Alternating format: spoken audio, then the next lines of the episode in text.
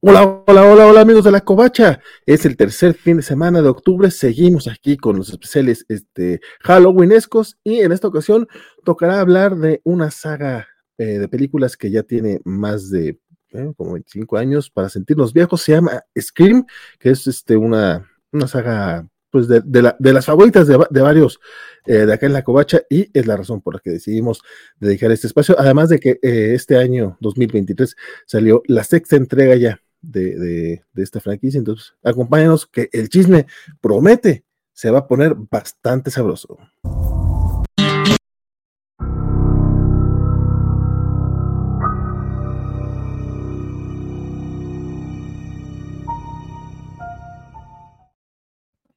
¿Qué tal? Mi nombre sigue siendo Valentín García y un gustazo para mí saludar en esta ocasión al no, no, no es dirigente, bueno, sí, al productor del el podcast eh, Planeta Verac, mi estimadísimo.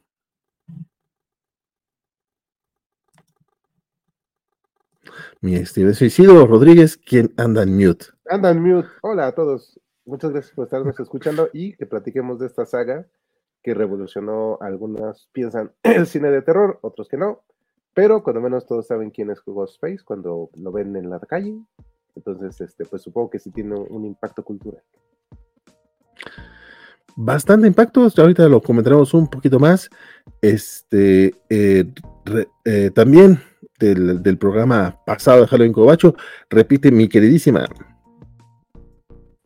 Sofi, faltando a misa. Ah. este, ok, no sabía que sí ibas por allá, pero pues esperemos que no, te comulguen. era para, era para señalar en qué día estamos grabando. Eh, grabando, es, es, no sé, de hecho, no sé qué día se va a transmitir. Este, pero es fin de semana, sabemos que es el tercer fin de semana de octubre, es lo que sabemos. Este, Perdón, Valentín, ya, ya que me, ya que me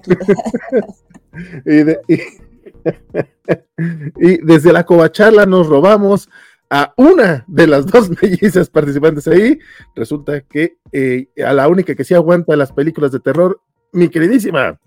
Señorita Melón, que se muere de ilusión y se muere también con los sustos de Scream, porque me los como, pero doblados, ¿eh? Sé todo cuando vienen, pero ahí estoy yo, saltando en el susto, siempre. No falla.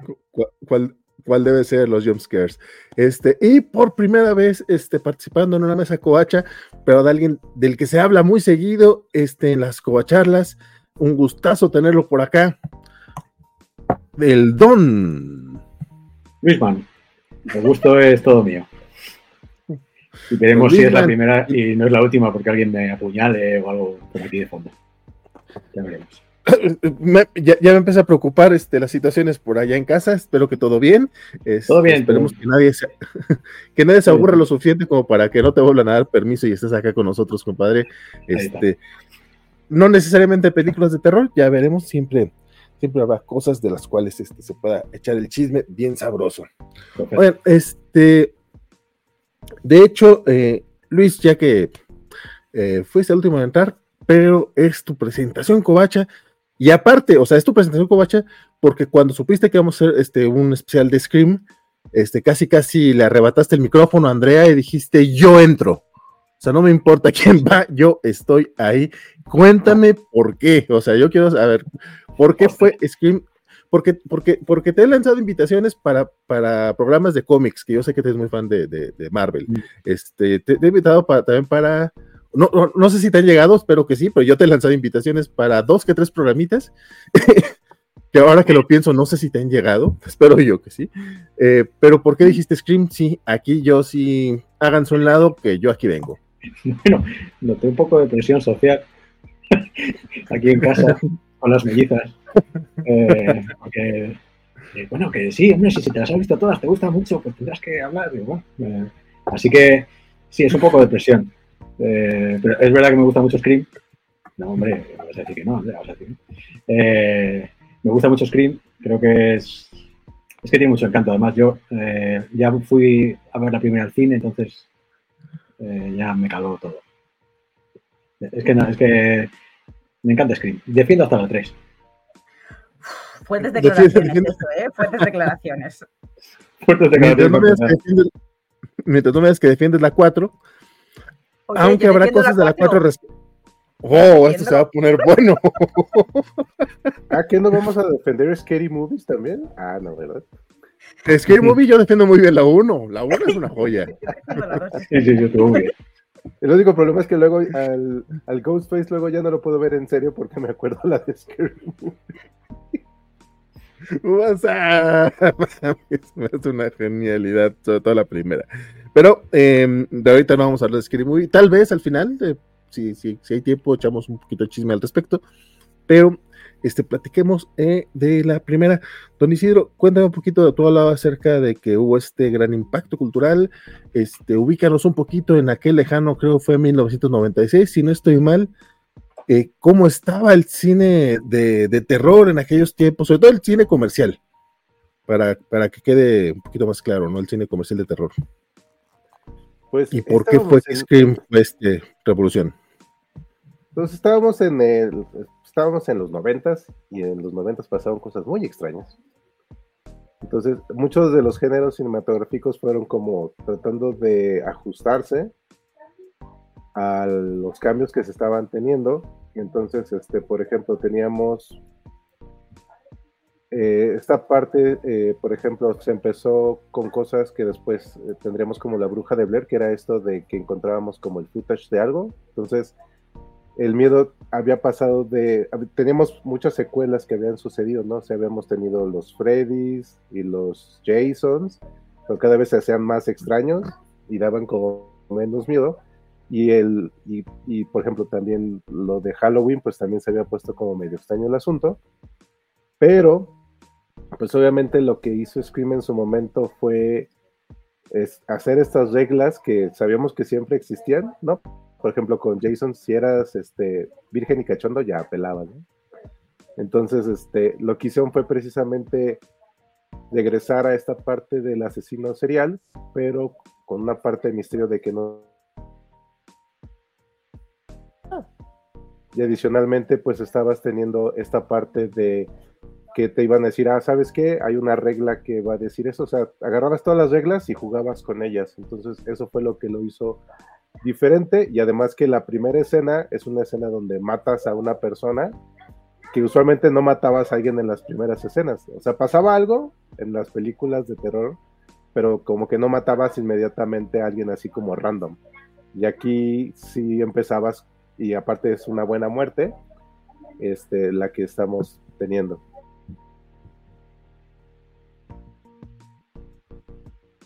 Que justo ese fue uno de los. Eh, no, no solamente fue, el, eh, fue de los tropes que se hicieron bastante popularcitos, el hecho de matar a alguien en primera escena, que es algo que sucede siempre en las de Scream, pero también suelen agarrar a alguien que no esperabas que fuera así. En este caso fue Drew Barrymore.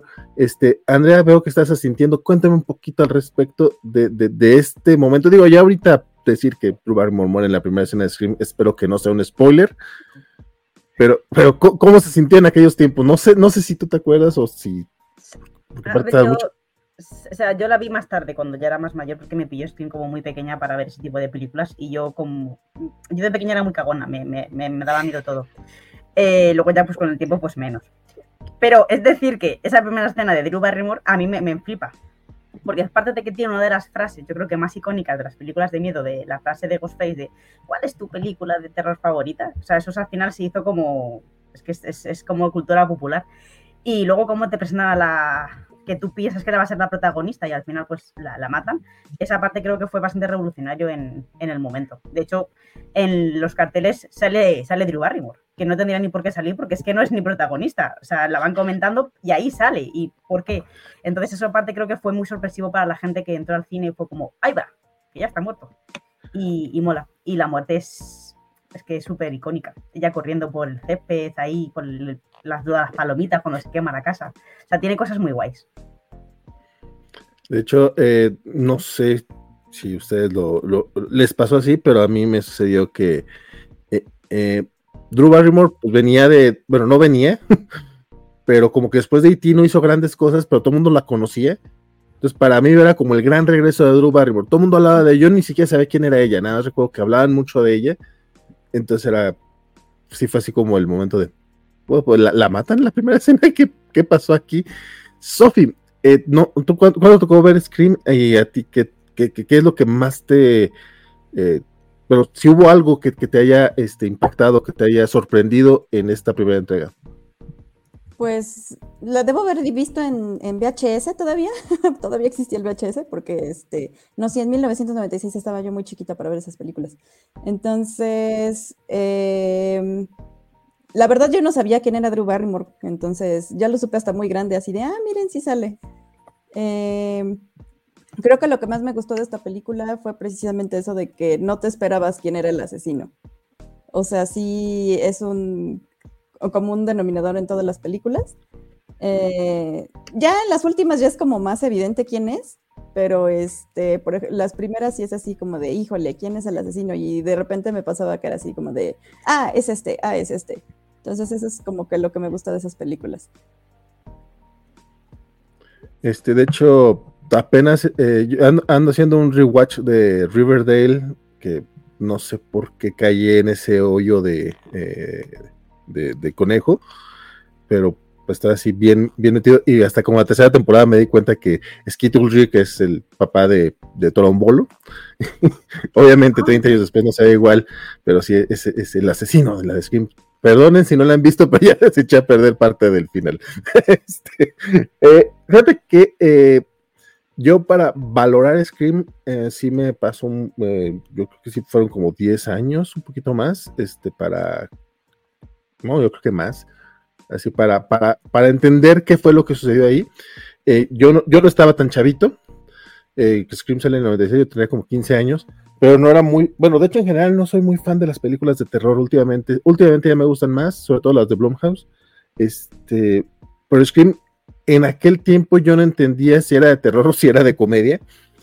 A la fecha no estoy muy seguro si es de terror o es de comedia, pero ya entiendo que es lo que hizo Scream en aquel tiempo, ¿no? O sea, realmente, eh, por ejemplo, eh, creo que nunca he visto completa una de las de Viernes 13, este, nunca eh, he visto una de, de, de Pesadilla en la calle del infierno, y todos los ¡Hala! slashers, ¡Qué distinto! ¿cómo, se- ¿cómo se llama ya? Pesadilla en el street. Ah, claro, tiene sentido. Este, yo, yo pensé que, la, que yo pensé que te referías a, a Viernes 13, que ya le decían martes 13 o algo así. Dije, eso sí va a ser muy distinto. Le cambian toda la fecha, ¿no? Este, o, o el asesino de la máscara de, de, de hockey, que creo que no sale en la primera si no estoy mal, pero ese es otro tema. Eh, entonces, la en, en lo personal, para mí sí fue así como. Me acuerdo que la vi porque fue un evento de verano. Lo que fue esta y lo de. sé lo que hicimos el verano pasado, que lo que hicimos el verano pasado había sido ver Scream. No, no es cierto, creo que las dos eran el mismo, verano, que no esté mal. Pero recuerdo que, que hablaban mucho de que el, nuevo tipo de terror y bla, bla, bla. A lo mejor no crearon tanto, este, bueno, no, no- no sé si crearon o no una, un nuevo tipo de terror, porque básicamente son las únicas dos que yo recuerdo de, de ese estilo. Pero lo que sí hizo Scream fue eh, justamente ese tema de, de- meterle un poquito de comedia, un poquito de. Pareciera burla, pero real- realmente es más el. Como reconocer, eh, reconocer, homenajear y la palabra esta mamona de, de des- desmenuzar, no, no, es de- no es desmenuzar la palabra mamona, es otra, pero seguramente ustedes se van a acordar ahorita. Este, eh, lo, que, lo, que, lo que eran esas películas y pues jugar, jugar con expectativas en aquel tiempo yo, eso me pasó por arriba, me pasó así como, a Drax le pasan este, las metáforas, por arriba de la cabeza, este, pero sí recuerdo que la disfruté. Yo creo que precisamente porque era graciosa. Y eso, eso, a posterior sé que le molesta mucho a los fans de terror, o les molestó en aquel tiempo, no sé ahorita cuál sea el, el, el- lo- lo que piensen de esta, de esta saga, pero sí es como una saga un tanto infame, ¿no? Este, no sé, eh, eh, Luis, ¿tú qué piensas al respecto de, de- o sea, a ti te gusta mucho, pero ¿cómo crees que es percibido Scream eh, en general? O sea, yo sé que tiene una base de fans, lleva seis películas, pero O sea, ti- tiene que ser una bien vista porque si no, no llevará de 6. Y unas 7 en preparación ya, ¿no? Pero, que, que te gusta Scream, ¿no, no te ven raro? pues no. La, la verdad es que, creo que creo que es dentro del género de terror es como el mainstream del género de terror. O sea, en realidad Scream es para la gente que no le gustan las películas de terror.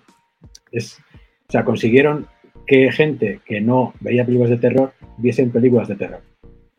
Y lo consiguieron a través del humor negro también. Y creo que lo consiguieron también siendo muy inteligentes porque ellos mismos aceptaban eh, todos los defectos que ya tenían las películas de terror y lo, jugaron a su favor. Es decir, si todos estos tópicos me los sé, te voy a decir que me los sé y aún así te los vas a comer. Y te vas a asustar. Eso está muy bien. Tiene muchos lenguajes la película, aunque parezca una película muy... Es que, es que además tiene un ritmo que como no para, tampoco te da mucho tiempo analizarlo la primera vez que la ves. Pero tiene muchos guiños, muchas cosas que, yo creo que es que... Yo tampoco soy fan del terror, no veo President Street, no he visto Halloween si la vi, Halloween me flipa, pero Halloween da mucho miedo. Da mucho miedo. Scream no da mucho miedo. Scream da sustos, pero son sustos que luego te provocan risa en realidad, del nervio. Entonces creo que por eso triunfa, porque hay más gente, el género de terror es muy cerrado, de fans muy cerrados de género de terror, y esta sin embargo se abre a gente que no es solo de género de terror. And, ahorita tú estabas levantando básicamente la mano, así te, te, te sentiste identificada con lo que dijo Luis. Sí, ¿Algo que quieras agregar? sí, a ver, porque a ver, yo creo que a mí me empezó a gustar el cine de terror a partir de Scream. Yo no veía yo no veía películas de miedo porque a mí me daba miedo de pequeña. Entonces, me empezó a gustar Scream. O sea, el- el- yo luego vi películas más de miedo, más terror elevado, como llegan a decir en, en otras películas. Otro tipo de terror, porque entré dentro de Scream y dije, bueno, ok, vamos a ver qué me depara. Vale, es una película, es tal. Y entonces, yo creo que Scream, a mí por lo menos en mi, en mi caso, sentó las bases de luego mi afición por otro tipo de películas de terror. Entonces, sí le tengo un cariño muy especial a lo que es Scream. Y lo que dice Luis, funciona muy bien las cosas dentro de sí mismo. O sea, tampoco se cree que es una película de. No se cree película de culto. Vamos a hacerlo, nos vamos a pasar bien, vamos a tener un guion de fondo que, que está bien elaborado, pero juega a sí mismo sobre. O sea, juega mucho sobre sí misma. O sea, se, se mete mucho consigo mismas las películas. En la. No vamos a hablar, no sé si puedo. Bueno, da igual, voy a decirlo. En, en otras películas, o sea, al hacer una película dentro de una película, se parodia a sí misma cuando están haciendo Stab 2, bueno, Stab 1, que es la segunda parte. Entonces, se parodia a sí misma dentro de la película. Eso creo que es muy efectivo y que funciona súper bien dentro del género. No creerse que eres súper guay. He triunfado con Screen 1, pues ahora voy como de culta, voy de guay, es que mi terror es súper bien. No, en la 2 me voy a meter más conmigo mismo. Entonces creo que eso funcionó súper bien en la saga y lo llevan haciendo todas las películas. Ahorita, ahorita hablamos de Stab, de, de la Scream dentro del universo, que también es otra, otra cosa bastante. increíble. Es una chulada eso. Eh, porque no sé si ya, ya había, ya, ya estaba muy acuñado el término esto de, de las películas meta, pero a partir de la, de la segunda se van este, como, Gordon Tobogán en ese aspecto. Eh, mi estimado eh, Isidro, uno de los tropes de, de, Scream, creo, es este rollo de cuando, te, cuando explican las reglas y que regularmente en el grupo en el que están explicando la, las reglas está el asesino o la asesina también, porque ya ha habido asesinas, como no. Eh, eh, hay algo al respecto, Diego. No sé si la, primera vez que la viste, me, imagino que no, bueno, no sé, es que para mí sí fue muy sorpresivo, pero nuevamente tenía 15 años, era bastante impresionable, no sé a qué edad la viste tú, este, pero si te imaginabas que entre ellos estaba por ahí eh, eh, la respuesta a la, película. Debe haber puesto el spoiler alert desde el principio, pero si vamos a hablar de la saga completa, creo que se entiende que vamos full spoilers. Um, no, o sea, a mí yo las vi, no las vi cuando se estrenaron en su momento, pero sí, o sea, esto de que te pongan, lo que pasa es que, como estamos comentando, mezclaron como géneros, que era el, el, slash movie con la parte de comedia sin ser completamente de comedia como lo que hacen con Scary Movies, pero al final del día también le ponen esto de quién lo hizo, entonces el tema es ese, o sea, el que te expliquen y sepas que está ahí, o sea, al principio fue precisamente porque usualmente los asesinos no los tenías usualmente en tu grupo, ¿no? Siempre era como alguien externo de lo que pasaba en el cine antes. Casi no era alguien, siempre era como alguien fuera de tu grupo A menos que fuera algo tipo Agatha Christie, que sí estaba dentro del grupo, pero eso más bien estaba enfocado como en las películas de. como de misterio, pues, no tanto en las partes de terror.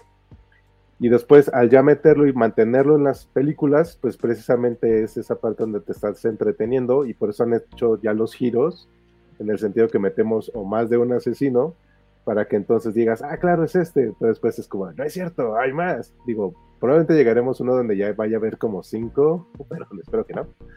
Pero el tema es, el guion trata de estar buscando que te entretengas en esa parte para que estés como, ah, sí, ah, no y como comentaban precisamente en esta parte de la edición, pues como estás en friega, también hay cosas que de repente hacen que sí y luego te giran y dicen, ah, no es cierto, y luego, ah, no, sí, sí es cierto.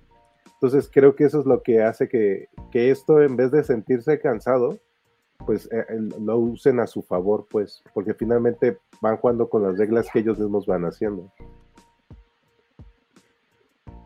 Sofi, algo que no te pregunté, pero que sí quiero saber, es este,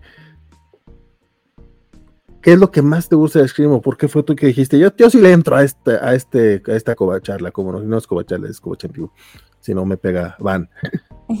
sí, como no, es que es, Scream sí le entro. De hecho, ah, eh, contigo fue con la que empecé a hablar, creo, de Scream, si no estoy mal. Ajá. Sí, creo que este, creo que es como en común denominador con, con Andy y con, con, Luis. La verdad es que a mí tampoco me gustan mucho las películas de terror, pero esas las disfruto mucho por lo mismo. O sea, en realidad no es como que te hagan sentir susto feo o miedo feos, pero sí te tienen en suspenso. O sea, creo que ese es el encanto de, de la saga y por lo que a mí me gusta mucho. ¿Tienes algún personaje favorito en esta primera película? ¿O alguna pues la escena que más En todas este, es eh, Sidney, o sea, en todas creo que es una protagonista muy chida porque va como que evolucionando y como que no se deja. Ay, a mí sí me este... mucho Sidney. O sea, no al nivel de que quiera que la maten, pero sí. no, pero, pero, pero me pasa las películas. Vale, se acaba de terminar como gospel. Quieres matar a Cindy, ¿vale? Hello, Sidney. No sé, este, nada, más. Pues, ah, mucho tiempo de escucharla. Este, no, no, no, o sea, digo que te pregunté qué era tu, tu personaje favorito, no, o sea, tampoco es para, para bajoneártela, o sea, es como, me gusta Sidney, ay, qué chafa, perdón por eso, me disculpo por lo grosero, pero sí, a mí sí me da un poquito luego de, de, de flojerilla, que está bien porque es lo que me pasa mucho con los protagonistas. O sea, la mayoría de los protagonistas me caen muy gordos y es el elenco alrededor los que regularmente hace que me, que me gusten. De hecho, me pasa lo mismo en Friends con Mónica. Y aquí Courtney Cox, este, tiene este papel muy distinto, que básicamente pidió que fuera así que fue. güey, no, no me hagas lo mismo que me hacen en Friends, que aquí déjame este, hacerlo más, este, ser una persona más sarcástica, más, más bitch. Este, creo que por eso se me hace más divertida pero perdón por quitarte la palabra. Fíjate, qué grosero soy, Sofía. Tú, quítenme la palabra. O sea, de hecho, aquí, yo sé que estoy haciendo las preguntas así como que en ordencito, pero aquí ustedes también este, hablen así, vétanse y digan, oye, no, yo, yo, creo que tal cosa. No, pero sí, o sea, creo que sí, la primera quizá te puedes esperar porque sí es como un eh, personaje muy típico, pero creo que sí va evolucionando en, el resto de las entregas. Entonces creo que eso es lo padre. O sea, no, no la dejan como mensa todas las, películas, y eso me gusta. No, y acuérdense que en la primera, que nos, lo que nos vendían con ella era como de, wow, va a ser como topless, porque acuérdense que venía de Party of Five. Ah, sí. Que era como, era la buena en Party of Five. Y en el corto, si ustedes se acuerdan, de repente te, enseñaban la escena como de, ah, va a ser semidesnudo. Y es como, oh, Dios mío. Lo de mayores de 13, ¿no? Cuando, cuando lo de mayores de 13. Sí. Entonces, pues obviamente, como comenta Sophie, sí, o sea, ella fue cambiando y dejó de ser como esta final girl, así como medio mensa, a ser mucho más proactiva en lo que estaba haciendo. A mí me gusta mucho Dewey. ¿Quién? El agente. Ah, es, sí. Yo creo que es mi favorito del mundo. De, de hecho, eh, él, eh, con él me pasa lo que le pasa a Sophie con Sidney. este, creo que va evolucionando y después ya es interesante. la primera película, la verdad es que. A ver, en la primera película tiene veintipocos años. ¿eh? Es el típico que no le va bien el instituto y se mete a policía. O sea, es que tampoco tiene mucho, no, no da para más el pobrecito mío. Luego ya va evolucionando y va haciendo su propia carrera de, policía. Pero le pasa eso a Dewey al principio. No, no, estoy de acuerdo. Digo que con el paso de las películas funciona. Luis. No, digo que eso, las, las figuras no se abren. Se, guardan ahí en su cajita bonita, ¿ves? Que tiene la misma que tú, creo que te está diciendo Luis, que la tiene arriba detrás. Pero no se abre, no se abre, se, guarda ahí en su cajita, revalorizándose con los años. las figuras de acción tienen que respirar, muchachos, son para jugar con ellas. Pero bueno, para la gente que lo está escuchando en podcast, lo que pasa es que por aquí está, circulando un Ghostface, de repente está corriendo enfrente de mi pantalla. Si lo quieren ver, pues vayan a verlo al canal de YouTube. Este, eh, bueno, no, ya, ya vamos cerrando.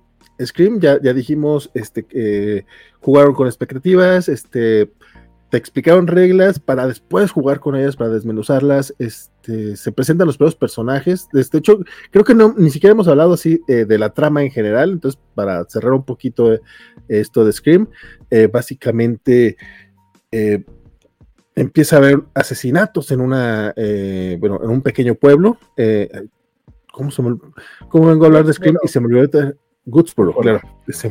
De repente se me olvidó el nombre del lugar que, es bastante, bueno, no es famoso el lugar, sino el es importante dentro de la saga, porque de las seis películas, este cuatro se desarrollan en Goodsboro, si no estoy mal. Ah, no es cierto. Es Goodsboro, Los Ángeles, lo regresan. No, la de Los Ángeles es la cuarta. La segunda es en la universidad. Son tres, tres y tres. La 1, la 3 y la 5. Los Ángeles es la tercera. Sí, sí, sí. Eh, ah, pues las nones son las que se desarrollan en Gusburu. Sí. Sí, sí, La 1, la 5 no, porque la, la, 3 es en Los Ángeles, en realidad. sí, pero es el decorado. Hacen que es Woodsboro. Sí, pero es en Los Ángeles. Es en Hollywood. No es vale, no es vale. La 3. Ah, cambié, la de Hollywood con la 4, perdón. Entonces, no, no. Entonces, mi, mi, mi, super hot take de que es las nones, estoy, estoy muy mal. Disculpen ustedes, sí, cierto. Sí, sí, sí. Sí, cierto, la de Hollywood es la tercera. Este. Es la peor. Mm, yo, yo diría que la 4, pero al rato hablamos de nuestro ranking. Bueno, la cosa es que empiezan a ser estos, estos asesinatos este, alrededor del este, del aniversario, ¿no? De, de, otros que había habido antes. Este, que Al año de la muerte de la madre de Sidney. Ah, eso, bueno, era un aniversario. Este. que. Eh, ¿Te acuerdas, por lo que obviamente ella siente que todo gira alrededor de ella.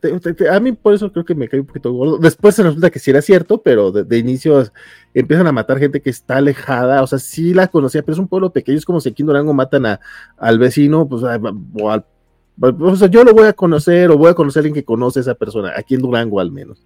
Este, no porque yo los vaya a matar, este, tengo que dejar eso claro. Recordemos que, que, no soy un asesino, gente del FBI. Este, eso es lo que diría un asesino. eso diría un asesino.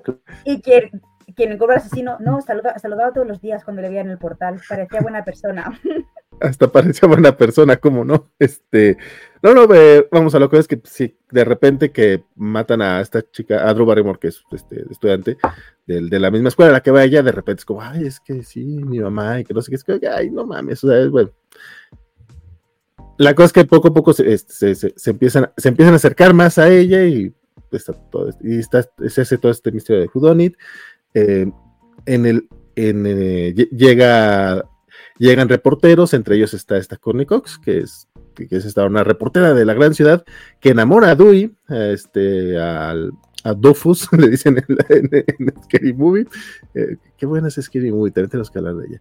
Y que, lo pues básicamente lo, utiliza nada más un ratito y después este, evoluciona esa relación eh, y descubren quiénes son los asesinos, porque aquí son dos, chan, chan, chan.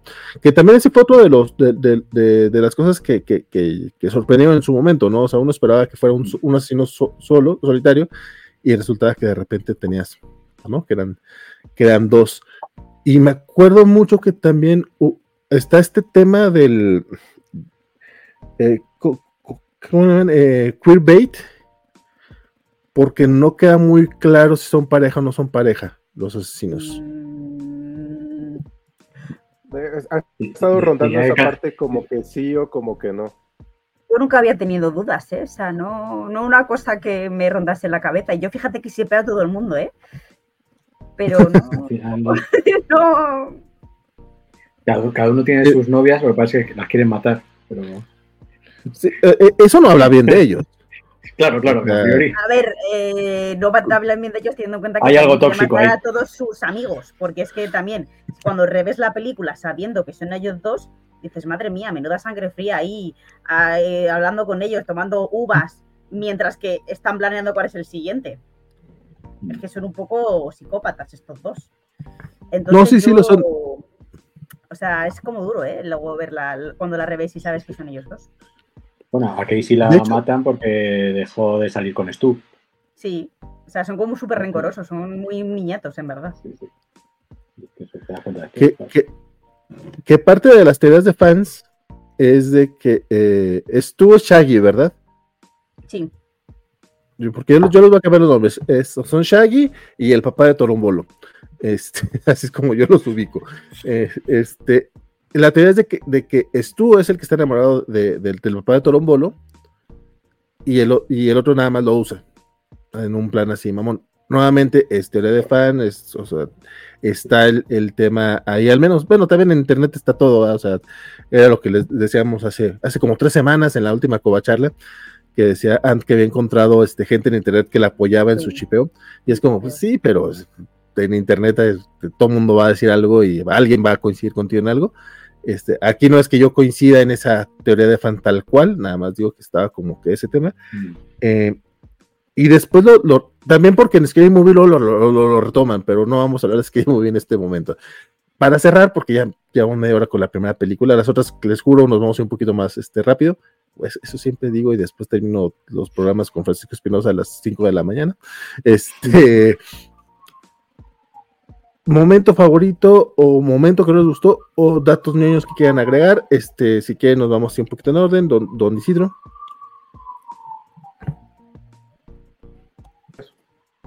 Ya estoy, ya estoy. No, pues la primera escena es la que a mí me gusta más. O sea, de la primera, la primera, la primera escena es la que me entretiene más. O sea, lo del final está muy, muy padre, pero la primera sí siento que es la que se te queda más de la uno. Va, va, va. Don Luis. Eh, bueno, la primera está guay. pues, La verdad es que yo creo que hay que nombrar la del garaje. perdón, Ay, perdón, claro. Es que el asesinato del garaje al final es- está. De hecho, se reproduce al final también en la 5, creo. Sale. Ves el decorado en la 3 y te muestran el garaje para que te acuerdes de esa escena. Entonces, es un asesinato que está en todas las sagas presentes. Va, va volviendo, retroalimentándose. Entonces, se le voy a quitar a Andrea y voy a decir esa. Ok. Eh, a, a la siguiente te paso a ti primero, Ant, para que no te roben este favorito, escena favorita. Eh, Sofi. No, pues es que yo también me acordaba más de la del. No sé por qué recordaba que la primera era la del garage, pero no, sí, también era la del garage. Este, y que por cierto me acabo de dar cuenta que es Ross McGowan. sí. Es que era un elencazo. Ahorita hablamos también, bueno, conforme pasen las películas, tenemos que hablar de la cantidad de, de, de, de- protagonistas que hay. Pero, bueno, no de protagonistas, de, famosos que salen. Ya la 4 es una ridiculez, sobre todo eh, a mí sí me gusta mucho la escena inicial de, inicial de la 4, pero ahorita hablamos de eso. Eh, Ant, Pues por no repetir, voy a decir que la escena de Randy, eh, de la muerte, bueno, sí, cuando- lo de Randy en el sofá, porque me parece muy mítico lo de que está ahí, que está ahí, porque todos lo gritamos en las películas de miedo. Yo soy la primera que dice, ¿pero qué haces? Haciendo la luz, muchacha, o ¿para qué bajas? Pues eso también representa mucho a la gente que ve el cine de terror, entonces me parece también que era como muy guay meterlo dentro de una película de terror y que funcionase también teniéndolo de, detrás cuando están con las cámaras de vídeo eh, desde la furgoneta. Entonces creo que también esa escena es muy mítica, aunque se hable menos de ella. Pero como me han robado la del garaje, pues tengo que decir esta. No, pues, qué bueno, porque esa me parece que es este también una, una de las mejores escenas. Este, yo voy a hacer la trampa de decir que yo realmente no tengo una escena favorita, me gusta toda la película. No, no es cierto. Has este, hecho un ¿qué dijeron? bien. sí, un poco, sí. No, no, en, en general creo que, eh, no, es que aparte creo que dijeron la- las, las tres más, más, más chidas. Este, la revelación, eh, creo que en aquel momento sí, me sorprendió mucho cuando empiezan a, a hacerse daños míos, que se empiezan a apuñalar. Esa parte creo que todavía la última vez que la vi, este año, todavía me causó bastante conflicto. Este, o sea, una cosa es de que estén con, la máscara y estén matando a otras personas, pero ya sin máscara este, y lo están haciendo con, afán de, tener coartada, si es así como, no mames. que, digo, yo sé que es película, yo sé que es sangre falsa, pero aún así, no manches, que, que, huevos, ¿no? Este... Y, otra cosa que se me ha olvidado, quiero mencionar una, otra de mis muertes favoritas, aunque no le llega a matar en ese momento, es cuando Cindy Prescott coge el paraguas y empieza a cuchillar con el paraguas al padre del torombolo. Porque creo que es algo que todo el mundo haría si ve un paraguas, cogerlo. Pero es que a mí las escenas que cogen cosas que tienes a mano para matar o para. Digo, qué realismo, qué realismo. Un paraguas, di que sí. sí, sí, sí eh, me gusta mucho lo del paraguas. Soy muy fan. Voy, a, voy a confesar algo que jamás he confesado. Ustedes son el grupo aquí con el que me voy a. voy a con, clean, voy a. Este, a desnudar mi alma y solamente mi alma, no se preocupen. Este, en algún momento sucedió de que mi hermano se bronqueó con, con otras personas en un auto, la fregada, y de repente este, estaban cerca de la casa, llegó a la casa, este, hablaron y, no, que, que, nos vienen persiguiendo y que no sé qué, la fregada. Este, en aquella casa teníamos una chimenea y había estas madres de para usar el fuego. Ajá, un atizador. Este, lo saqué yo bien feo, tendría unos 14, 15 años. Este, yo salí dispuesto a atacar, así como dice, anda, lo primero que encuentras, vamos, como no, a lo mejor no a matar, pero sí a atacar. Este, me lo quitaron así, no, no, tranquilo, tranquilo, que no se qué, préstame. Y yo se lo presté a alguien que, que se ve alguien muy tranquilo, que, que, era de los que no estaban golpeando, que era de los, pero ¿por qué le esté dando al enemigo el arma? No sé. Entonces yo soy de los que en lugar de golpearlo con el paraguas se lo daría para que me acuchillen, básicamente. Entonces, no, no, no, pensé que esto fuera, esta, esta, esta, confesión fuera a salir en este programa, pero... ¿En qué año fue, más o menos?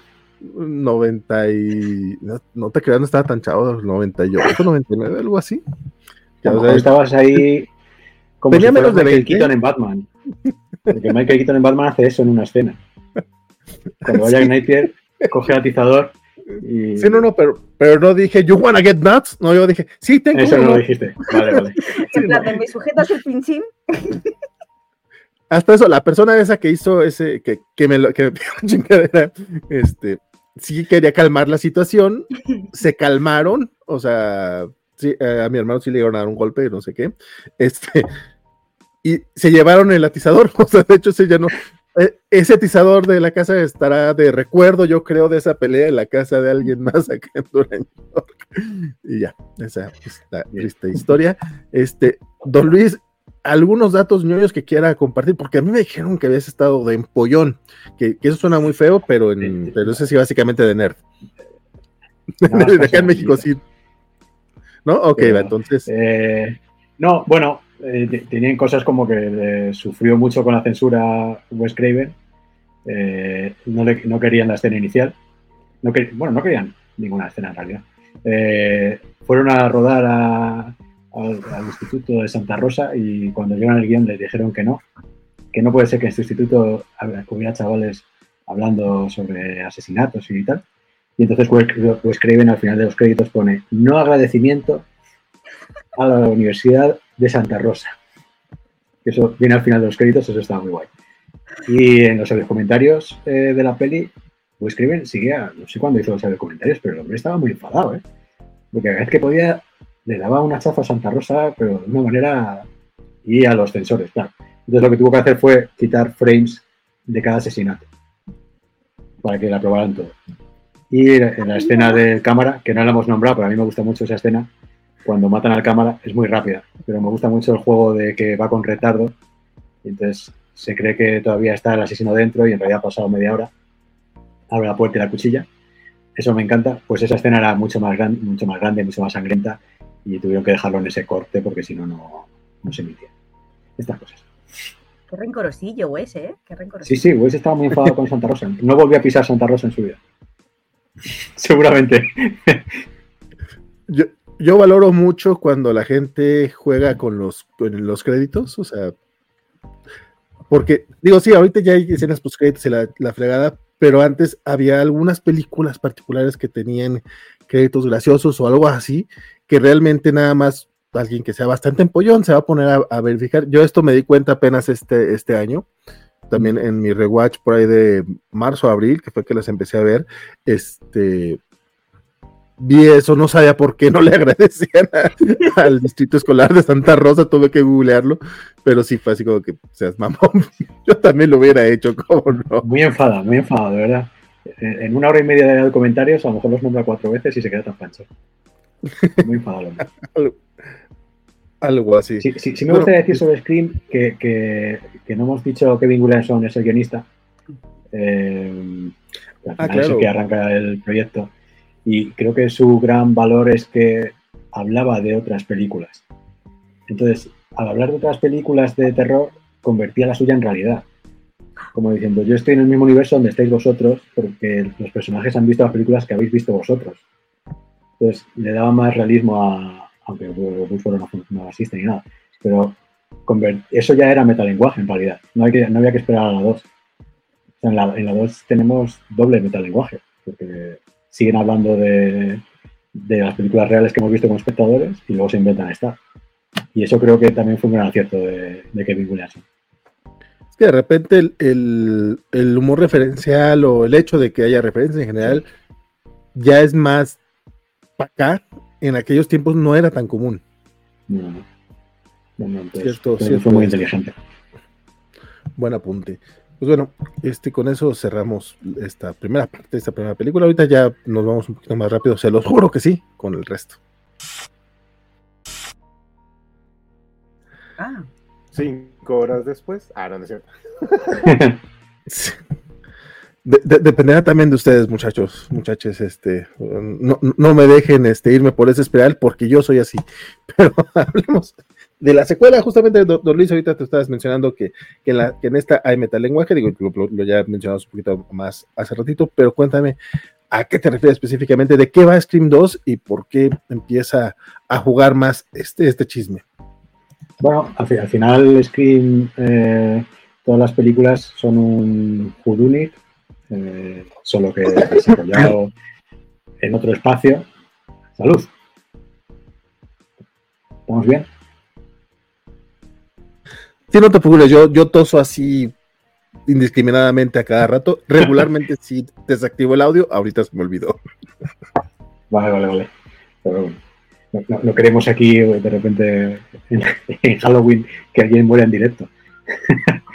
Eh, al final creo que Scream 2 Sería genial. Sí, bueno, tenía su punto, la verdad. Eh, Screen 2 tiene la inteligencia, a través de Kelly Williamson, de retroalimentarse de sí misma.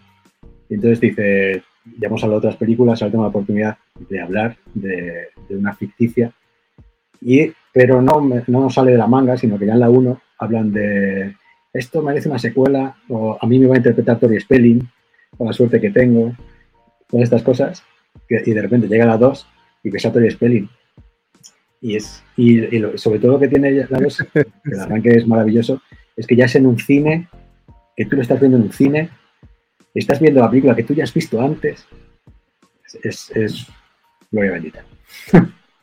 A mí me gusta mucho la dos, la verdad. And- Te veía ahí este diciendo sí, sí, sí. sí, es que coincido Este- mucho con Luis en la 2, porque creo que la 2. A ver, la 2. Es que no la, yo no en, mi top de películas no la pondría nunca la primera, porque Scream 1 me gusta más que la 2.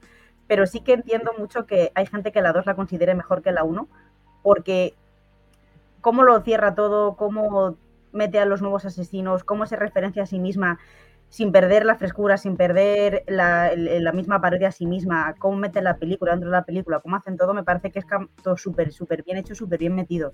Entonces creo que es lo de siempre tenía encima la Scream 2 tenía la cosa de segundas partes nunca fueron buenas, tienes esa, esa cosa, esa, ese estigma, y creo que Scream 2 sí que está al nivel de Scream 1, y habrá gente que diga que es mejor, pero para mí Scream 1 es como la principal, entonces no puedo.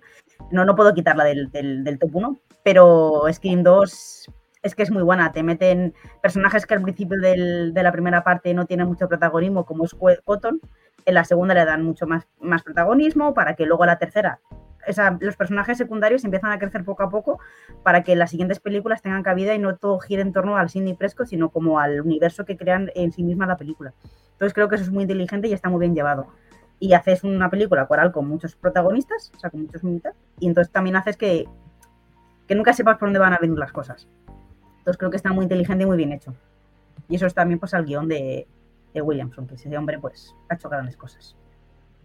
Estás mencionando las escuelas y hay dos cosas muy relevantes o muy importantes aquí. Bueno, no es importantes, pero sí a destacar justamente sobre este tema. Hay una escena en, en, en, en un salón de clases en el que, por cierto, sale el, el que no era Dawson en Dawson's Creek. Se me fue el nombre de Joshua Jackson. Pacey, justamente Joshua Jackson aparece, pero como extra, todavía no era nadie, nomás está ahí en el fondo. Yo, yo cuando lo dije, ah, mira, sale él. Ay, mira, no volvió a salir. Luis, de hecho, tiene una teoría sobre eso. Yo, es que, eh, bueno, esa escena está muy bien porque hablan de las segundas partes y una vez más hacemos metalenguaje metiéndonos con las segundas partes nosotros mismos. Es que es maravilloso. Y ahí, el que ese señor, Joshua Jackson, ahí está haciendo de Spacey. No hay más. Es que, eh, y tiene dos frases, ojo, eh, pero, pero hace de Pacey. Si es que es el mismo vestuario que en Dawson 13. Y hasta el mismo corte de pelo, ¿cómo no? Claro, es el mismo y habla igual, se sienta igual, así como moviendo mucho las manos. Es que eh, para mí es Spacey. Ya está. Bueno, pero... no tengo pruebas y no las necesito. pero justamente eh, empiezan a hablar de esto que dice Ant, porque era muy común, sobre todo en los 90, lo de las segundas partes nunca fueron buenas, específicamente las de terror, pero en general era como un mantra. Creo que ya hace mucho tiempo que que eso no es así, ya las secuelas ya se les da más cariño, pero en los 90 sí, era algo raro y aún así se avientan pues varios, este, varios ejemplos de, de, las excepciones a la regla, ¿no? Ah, mencionan Aliens, mencionan Terminator 2, mencionan El Padrino 2, dicen que algunas son mejores que las, que primeras. Pero dicen que no vale porque es una, una trilogía. Trilogía. Claro, entonces entre ellos es que está muy bien. Luego esa misma conversación la mantienen en, la universidad. De repente, ah, esta película, en la fiesta alfa, beta, no sé qué, eh, un personaje dice, esta película. Entonces está como súper bien hilado eso. y la universidad... Toda, en la última, este, se avientan este intercambio de cuál es tu película de terror favorita, que también es una línea eh, muy particular, es una línea, es una frase, pues, insignia de estas películas, aparte del Hello Sydney, es este, ¿cuál es tu película de terror favorita? Que lo dicen desde la primera escena de, Scream. Pero, este, bueno, eh, quería mencionar esto, esto de las secuelas y también cuando hacen el, el recap, eh, nuevamente te explican las reglas de la película, que eso lo hacen en, todas, pero pues esta es la primera vez que se repite, obviamente, porque es la primera vez que se repite, porque es la secuela.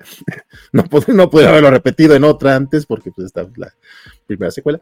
Pero eh, es, muy divertido cómo lo hacen y lo hacen a través de, el ñoño de la película, de, bueno, del, elenco, que, es Randy, que ya en algún momento perderemos a Randy, pero igual es este. Eh, es de mis personajes favoritos aunque sale poco, que es este, ay, ¿cómo se llama este baboso? Tenía su propio, tenía su, show particular, y ahorita vuelvo a buscar el nombre, pero eh, ¿por qué me adelanté a esto si quería que Sofi platicara algo? Ah, bueno, Sofi, ¿cuál, es tu, ¿cuál es tu secuela favorita? Pues justo Scream 2 es mi, mi, mi, secuela favorita. Este, sí, de hecho es como mi película favorita de toda la saga creo que tiene como este don de que crece las cosas, entonces se siente como más grande. Eh, se ve que ya tenían como más presupuesto, entonces ya había más gente y ya como que se siente más amplio y sobre todo que no sé si es en esta donde meten a Randy en una van. Sí. Ajá, sí, esa es como, como una escena muy, que se me quedó mucho. Y este también en esta, en el principio sale Yada Pinkett, entonces otra vez vuelven a repetir eso de que no puedes esperar que los. Porque ella sí era más o menos conocida. Entonces, este. Bueno, para mí. Sí fue así como de, ah, otra vez no, no podemos estar seguros de que no van a matar a alguien que sea conocido. Entonces creo que te, te mete bastante en esta onda de que no todo el mundo está salvo. Acabo de darme cuenta que es el tipo de, de Doctor House. Es verdad. Ah, sí, es verdad, es verdad. Es verdad. Es verdad. él es el de Doctor House. Creo, creo que todos menos Isidro nos acabamos de dar cuenta. Sí, Sí, sí. sí. Y otra cosa que a mí me gusta mucho esta película, que lo comentaba con Luis, es que en la primera película no hay nadie de ninguna raza que no sea eh, raza blanca, nadie. O sea, todos los del instituto claro. son todos blancos, todos blanquísimos. Y me hace gracia porque Scream dice, ok, me han criticado por esto, no pasa nada, voy a meter personajes negros y en la tercera película hacen chiste sobre eso mismo de que meten un personaje negro. Entonces, otra vez creo que la película en sí, o los directores, los guionistas, no se toman muy en serio su. O sea, se lo toman en serio, pero sin llegar al extremo de, oh, me he ofendido porque me han dicho esto. Entonces, creo que el tomarse las cosas o las críticas no tan en serio hace que también la saga funcione muy bien. De hecho, hacen un diálogo, el primer diálogo es sobre los, Sobre los los- sobre negros los en la negros, historia, sí. en el cine, en el cine de terror. O sea, Claro. otra vez hablan de toda la historia del cine de terror, pero burlándose de ello. Sí, justamente eh, po- por, eso agregaba esta escena, porque me la recordó Sophie, obviamente, habla de, de que se la lleva Jada Pinkett, pero también creo que es, pues, justamente abrirse a no solamente escuchar las críticas, sino entenderlas y jugar con ellas aparte, o sea, porque sí termina, sí es un poco chiste, pero no es un chiste que se burla de las críticas, es un, ok, sí, es cierto, o sea, las películas de terror eran blancas.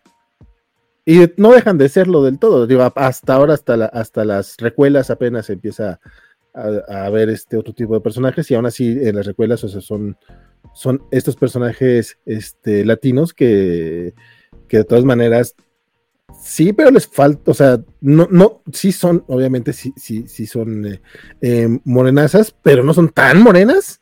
Entonces, es- es- son de esas en el que pueden jugar un poquito con el, no te das cuenta del todo, ¿no? Pero, Sofi, no sé si quieres agregar otra cosa aparte de, de Jada, de, de por qué te gusta tanto Scream 2. Pues no sé, tiene como varias este, escenas que me gustan mucho. También cuando están en la. Ay, creo que es una cabina de radio. Sí. También, este, creo que. Por eso la recuerdo tanto, porque es mi favorita. Este, también cuando está con la amiga en el. En la. ¿Cómo se llama? ¡Ah! En el coche de policía.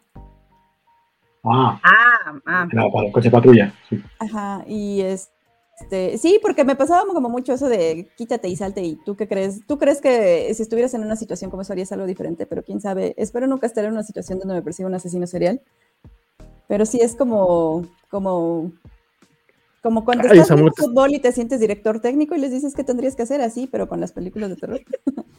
y este, ay, también una que me... Pero esa es de la pensé que tercera, era el ¿no? novio, ¿eh? O si ¿La es de la segunda esa escena. Sí, la segunda. coche. la segunda, la segunda, porque va con la amiga sí, después de la fiesta. Sí. Oh, perdón, perdón. Eso don- donde, le, donde matan al chofer con una vara así en el ojo. Sí. Oh, perdón, perdón, Sofi, por desconfiar de ti. Ah. Ahora sabes lo que siente Francisco cada semana. Y este, y otra escena que también me llamó mucho la atención fue cuando eh, tiene al novio amarrado, porque yo sí pensé que era el novio, entonces fue de rayos, me equivoqué, no era el novio.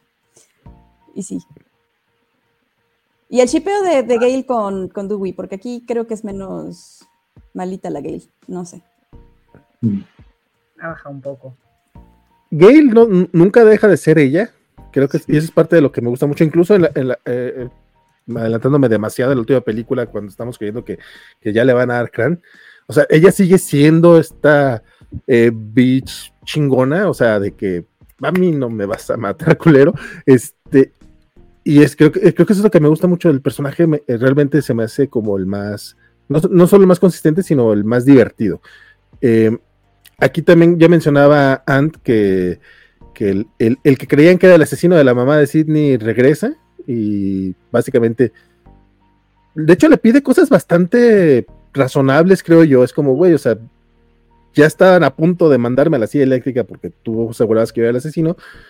Pues ayúdame con una entrevista o algo para, para, para, para, para poder tener yo pues, una manera de vivir este, después de que se enlodó mi nombre de manera bastante fea. No sé. Que es este, eh, lo interpreta este, ay, por, eh, Liv Shiver, que la hizo de, de Sabretooth en la, en la película ese que no existió de Wolverine Origins. Sí, a mí me gustó. Él es de, es de los actores que creo que no, no, no, no, se aprove- no se aprovecharon lo suficiente en su juventud. O sea, digo, todavía puede seguir haciendo películas, no digo que después de los 50 ya no puedan hacer películas, obviamente, pero como que, mira, ese güey tenía con qué, ¿por qué no le, por qué no lo castearon más seguido? Nuevamente yo me pongo a hablar y a pensar en voz alta, o sea, ustedes están bienvenidos a interrumpirme y a, güey, vamos a avanzarle porque si no vamos a hacer una, un programa de seis horas.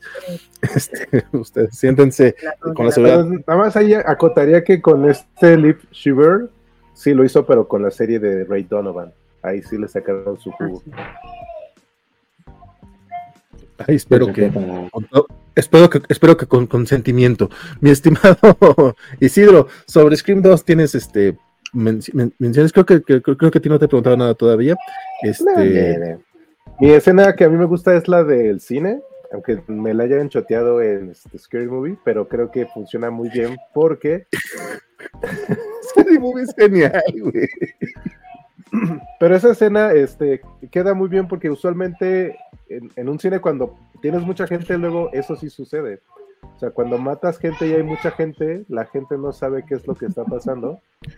Y en ¿Te ha este pasado? caso, Cuando matas gente, sí, cuando matas gente. Sucede, no es como que está molesto, que no se haga- Sucede, o que no se sea, den cuenta. la gente no se da cuenta, o sea, puedes ir libremente matando gente. No, no.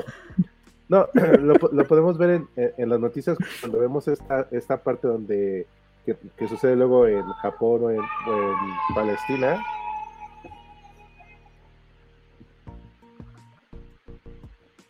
¿Qué pasó en Palestina? Entonces, este, lo que se, se puede ver ahí es que cuando acuchillan a alguien, luego la gente sí se saca onda porque pues, eh, o no se da cuenta porque no estás viendo que la gente esté acuchillada. Es algo tan raro, cuando disparas a la gente también, en el disparo todavía porque lo escuchas, pero en la cuchillada sí no te da, no, no, no percibes.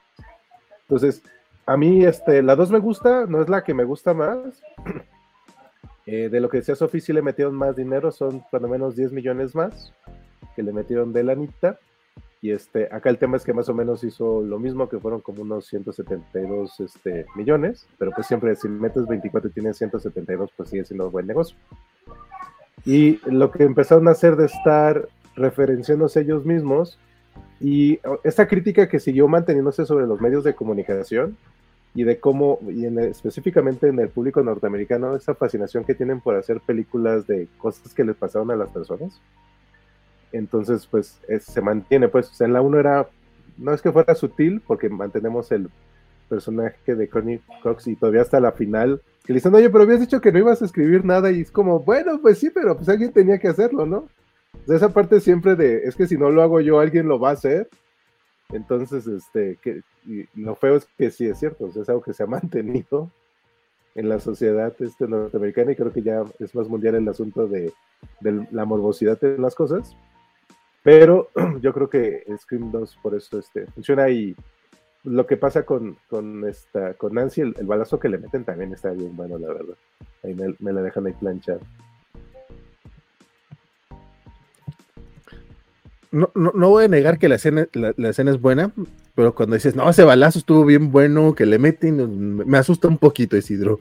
Ah, recordemos, recordemos que el cine de Slash eso es para canalizar estas cosas. Ah, me pasó ayer que fui a ver la de Saw, que este, hay una escena así bien, y mi esposa me dice, oye, pero es que lo estás disfrutando, estás sonriendo. Y le digo, ah, bueno, lo que pasa es que está padre cómo sucede, ¿no? O sea, sabes lo que sucede, entonces pues lo canalizas con más gente que está disfrutándolo contigo. Es lo que pasa es que luego yo me río.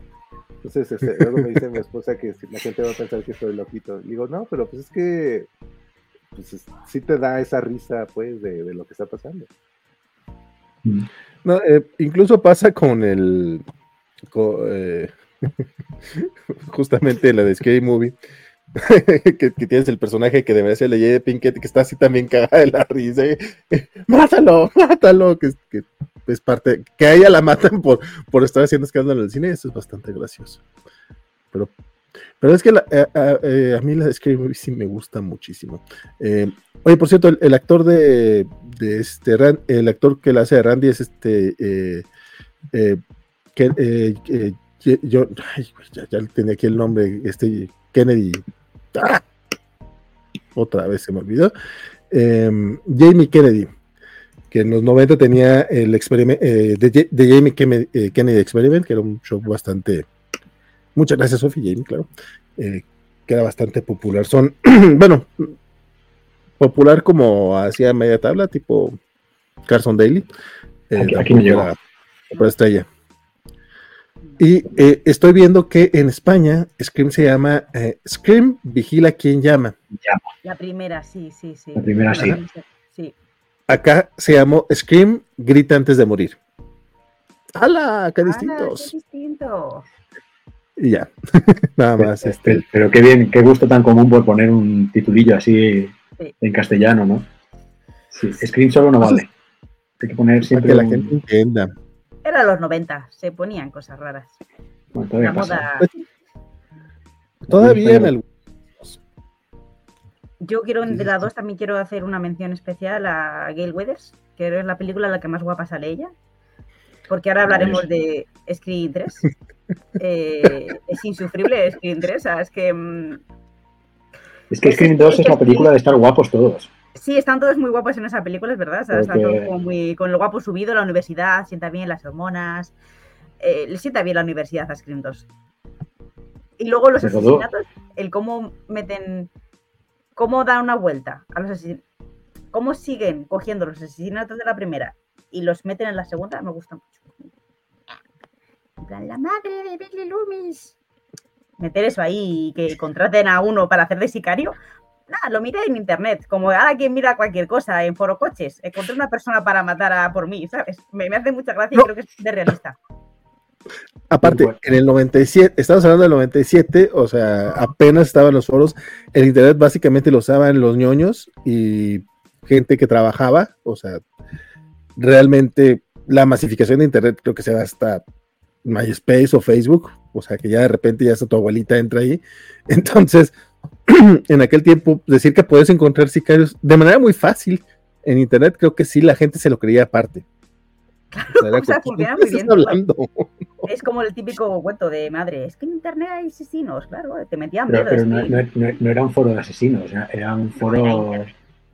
Sí, pero bueno, sí, bueno, no sé si sí, de cine de terror, de psicópatas incluso. Y de cine de terror, de sí, de... Porque... Algo así, no, no recuerdo. Pero al final que sea la madre es un homenaje incluso a Scream 1 cuando hablan en la primera secuencia la pregunta trampa de ¿quién es el asesino de Viernes 13? Dice Jason. No, no es Jason, es su madre. Pues ahora en Scream 2 es la madre del asesino de Scream Tiene también ese, ese girillo homenaje. Scream 2 está guay. No, cierto, cierto. Pero pasa un año después y en los peinados parece que han pasado 10 años. Sí. Bueno, lo que pasa es que también la primera era de bajo presupuesto y ahora ya tuvieron para contratar a este gente de peinado y vestuario. Sí, sí, sí. Sí, pero la tercera. Y, aparte, digo, va a sonar feo porque uno ya está en, en el cuarto piso, entonces, pero también estaban, eh, esto que mencionan, sí, sí, estaban como en el momento perfecto, todo el elenco. Entonces, aparte de que tuvieron un buen presupuesto para, para eh, maquillaje y vestuario y peinados, este, pues, estaban también como en el momento perfecto. Y no mencionamos que sale Jerry O'Connell. Bueno, sí mencionó brevemente Sophie porque eh, todo indicaba que otra vez iba a ser el novio el, eh, el asesino. Y sí, sí llega a doler un poquito cuando le dice, desátame yo, no, bueno, no en ti, y lo matan. Este, pero después, este, ya mencionó, quiero, eh, una, favorita, pero no sé si quieres algo que no te guste o algo que, o algún dato ñoño que quieras agregar y después ya nos vamos. Si no tiene, no hay bronca, mi querido Isidro. Ok, va. Este, paso, primero a Anne para que no le vayan a robar, porque yo dije, bueno, Luis le robó, pero no también. Eh, Sophie le robó a Anne la, la, la, escena, entonces vamos a dejar que Anne lo diga primero. Voy a robar una escena ahora. Mi escena favorita, no, no la voy a robar. eh, no, no, eh, mi escena, yo creo que mi escena favorita, momento favorito de Scream 2. Es que yo creo que el momento. Esto va a ser un poco mierda. Yo, es el momento musical. Meter un musical en una película de terror me pareció tan soberbio el momento de la canción. Es tan cutre, pero tan soberbio. ¿Cómo, ¿Cómo entra la canción ahí en todo el medio y, y te lo comes enterito? Me pareció muy enorme. Qué arriesgado, cómo arriesgaron y cómo le salió bien la jugada. Perfecto. Pero, Sofi, pero dices la de la obra de teatro. No, no, la canción que canta él en la cafetería. Me sube encima de la mesa para declararle su amor a Sidney. Eso, eso es lo que resalta de Scream es eso. De Scream 2 es esa escena. Me parece muy arriesgado meter una, una canción Sí, a capela en una película de terror. Muy arriesgado. Perdón. Este, no, pues ya me eché como todas mis escenas favoritas, o sea que ya. Era, era también, la, era también la canción, la de Sophie. evidentemente. ¿A- ¿Algo que no te gustara o algo que quieras resaltar ya para cerrar? No, no, es mi favorita, entonces la, la defiendo mucho. Toda. Ah, y no sé, eh, perdón, antes de, no sé si dijimos de lo de esta Sara. ¡Ay, porras! ¿De cuál será? Sarah Michelle Gellar. la de Buffy. Sí, sí. Sale en este, sí, es cierto. Y es que la, la que no bebe, la que está sobria. Sí, pero tú ya has dicho la de cantar, así que ya nada. es que se me ha olvidado. Porque esa- Es cuando la matan está muy bien también esa, la verdad. Quiero, quiero cambiar. Voy a rebobinar. Sarah Michelle Gellar estando sobria cuando la tiran por la ventana. Dura muy poco, pero también, pues es, creo que es parte del encanto de, de- de las películas, porque ahorita, eh, para ese punto, Sarah Michelle Gellar ya, ya estaba en Buffy, Sí, sí, sí. o por, o por lo menos ya había hecho, eh, sé lo que hicieron el verano pasado, creo que sale en el mismo, no me acuerdo si la del verano Es- pasado sale, Es el mismo año. sí. Pero no sé si fue esta después y luego ya en verano la otra. Pero sí salieron el mismo año las dos. pero vamos, ya, ya, ya tenía un nombre, ya era, ya era famosita. Este, Sarah Michelle Gellar, y, y de, de hecho, nuevamente, la cantidad de, de actores que luego salen en, en estas. Ah, mira, también sería Timothy Olyphant en, en- en la segunda. Se- que a lo Es el asesino. sí, que sí, pues, creo que es importante que salga claro, pero no, pero no, pero, pero no lo mencionamos. eh, que son de los, o sea, es que de repente sí en Scream salen eh, muchos famositos que después, este, luego Sí, sí, que, después. que- que ya lo eran, pues, y que, que- que de repente no se olvidan. Este, pero estábamos con Luis. Eh, Scream 2 es una maravilla. eh, escrita por Kevin Williamson, que eso es muy importante. Y creo, creo que es curioso que, que fuera un año después de la 1. O sea, es que este guion se escribió, ¿no? O sea, en el 96 se estrena, en el 97 ya estrenas la otra. Este señor dijo, Sí, bueno, sí. yo me pongo aquí un fin de semana y te la hago. No, no, no, y me va a salir bien. Entonces, eso me gusta mucho. Eh, creo que es, y creo que tiene es, es como la mayor acumulación de escenas míticas, así de como de toda la saga, porque vas mirando y todos los asesinatos molan. Yo, yo algunos me pasaba que creía que eran de la, de la 3 porque no pensaba que todos fueran de la 2. Porque entonces en la 3 que había. Nada. bueno. Pero bueno, pues Sí, sí, hablaremos de la 3. sí, sí. Bueno, ya ahorita, ahorita vamos a hablar de eso. Este, nada más, también nos faltó mencionar a Portia Di Rossi, que también sale en la, en, en la segunda. Y yo, la verdad, a, a esta Rebecca Gayhart se me hace medio conocidilla, pero no, pues nunca vi Beverly Hills 90-210. Pero pues mira, son otros de los personajes ahí que. De los, creo que Portia de Rossi sí no era famosa todavía. De, de hecho, eh, se parece poco a la Portia de Rossi que conocimos pues, en Arrested Development, pero ahí andaban también estos, eh, estas actrices en Scream 2. Eh, a mí, yo creo que pa- para mí mi, escena favorita sí es la de la de Pacey. Este, me gusta mucho cuando empiezan a hablar de, de Volver al Futuro 2, del Padrino 2, que, que todavía yo insisto que el Padrino es mejor que el Padrino 2, pero las otras, pues, si Terminator 2 sí es mejor que la primera. Aliens creo que sí es mejor que la primera. Eh, Volver al Futuro 2 creo que sí es mejor que la primera. Y eso que la primera de Volver al Futuro me gusta mucho. Este, luego sí había algunas secuelas que, que, que valía la pena mencionar en aquellos tiempos y ahorita se han hecho muchas más, afortunadamente. Y, y ese, y creo que en todas las películas me gusta mucho cuando explica las reglas también. Aquí todavía, todavía Randy se encarga de explicarlas y porque aparte son reglas que, como bien mencionaba Luis hace rato, existen, sabemos que existen, que ahí están, pero no están escritas. Entonces, de repente que te, que te, que te las den así, güey, es que pasa esto. O sea, si en una secuela esto es lo que va a suceder, es, es gracioso, porque es verídico y porque aparte ya te dijeron que qué es lo que va a pasar y aún así te, te, te puede sorprender con lo que hacen. Vale. Este, en esta ocasión se tardaron un poquito más para llegar a la, a la tercera, a la tercera parte. Si la, la, las otras fueron nada más de un año a otro, pero acá se tardaron tres para poder llegar a Scream 3. Esta es donde ya no, ya no escribe el original o está la 4, mi estimado. No, en esta no escribe Kevin Williamson.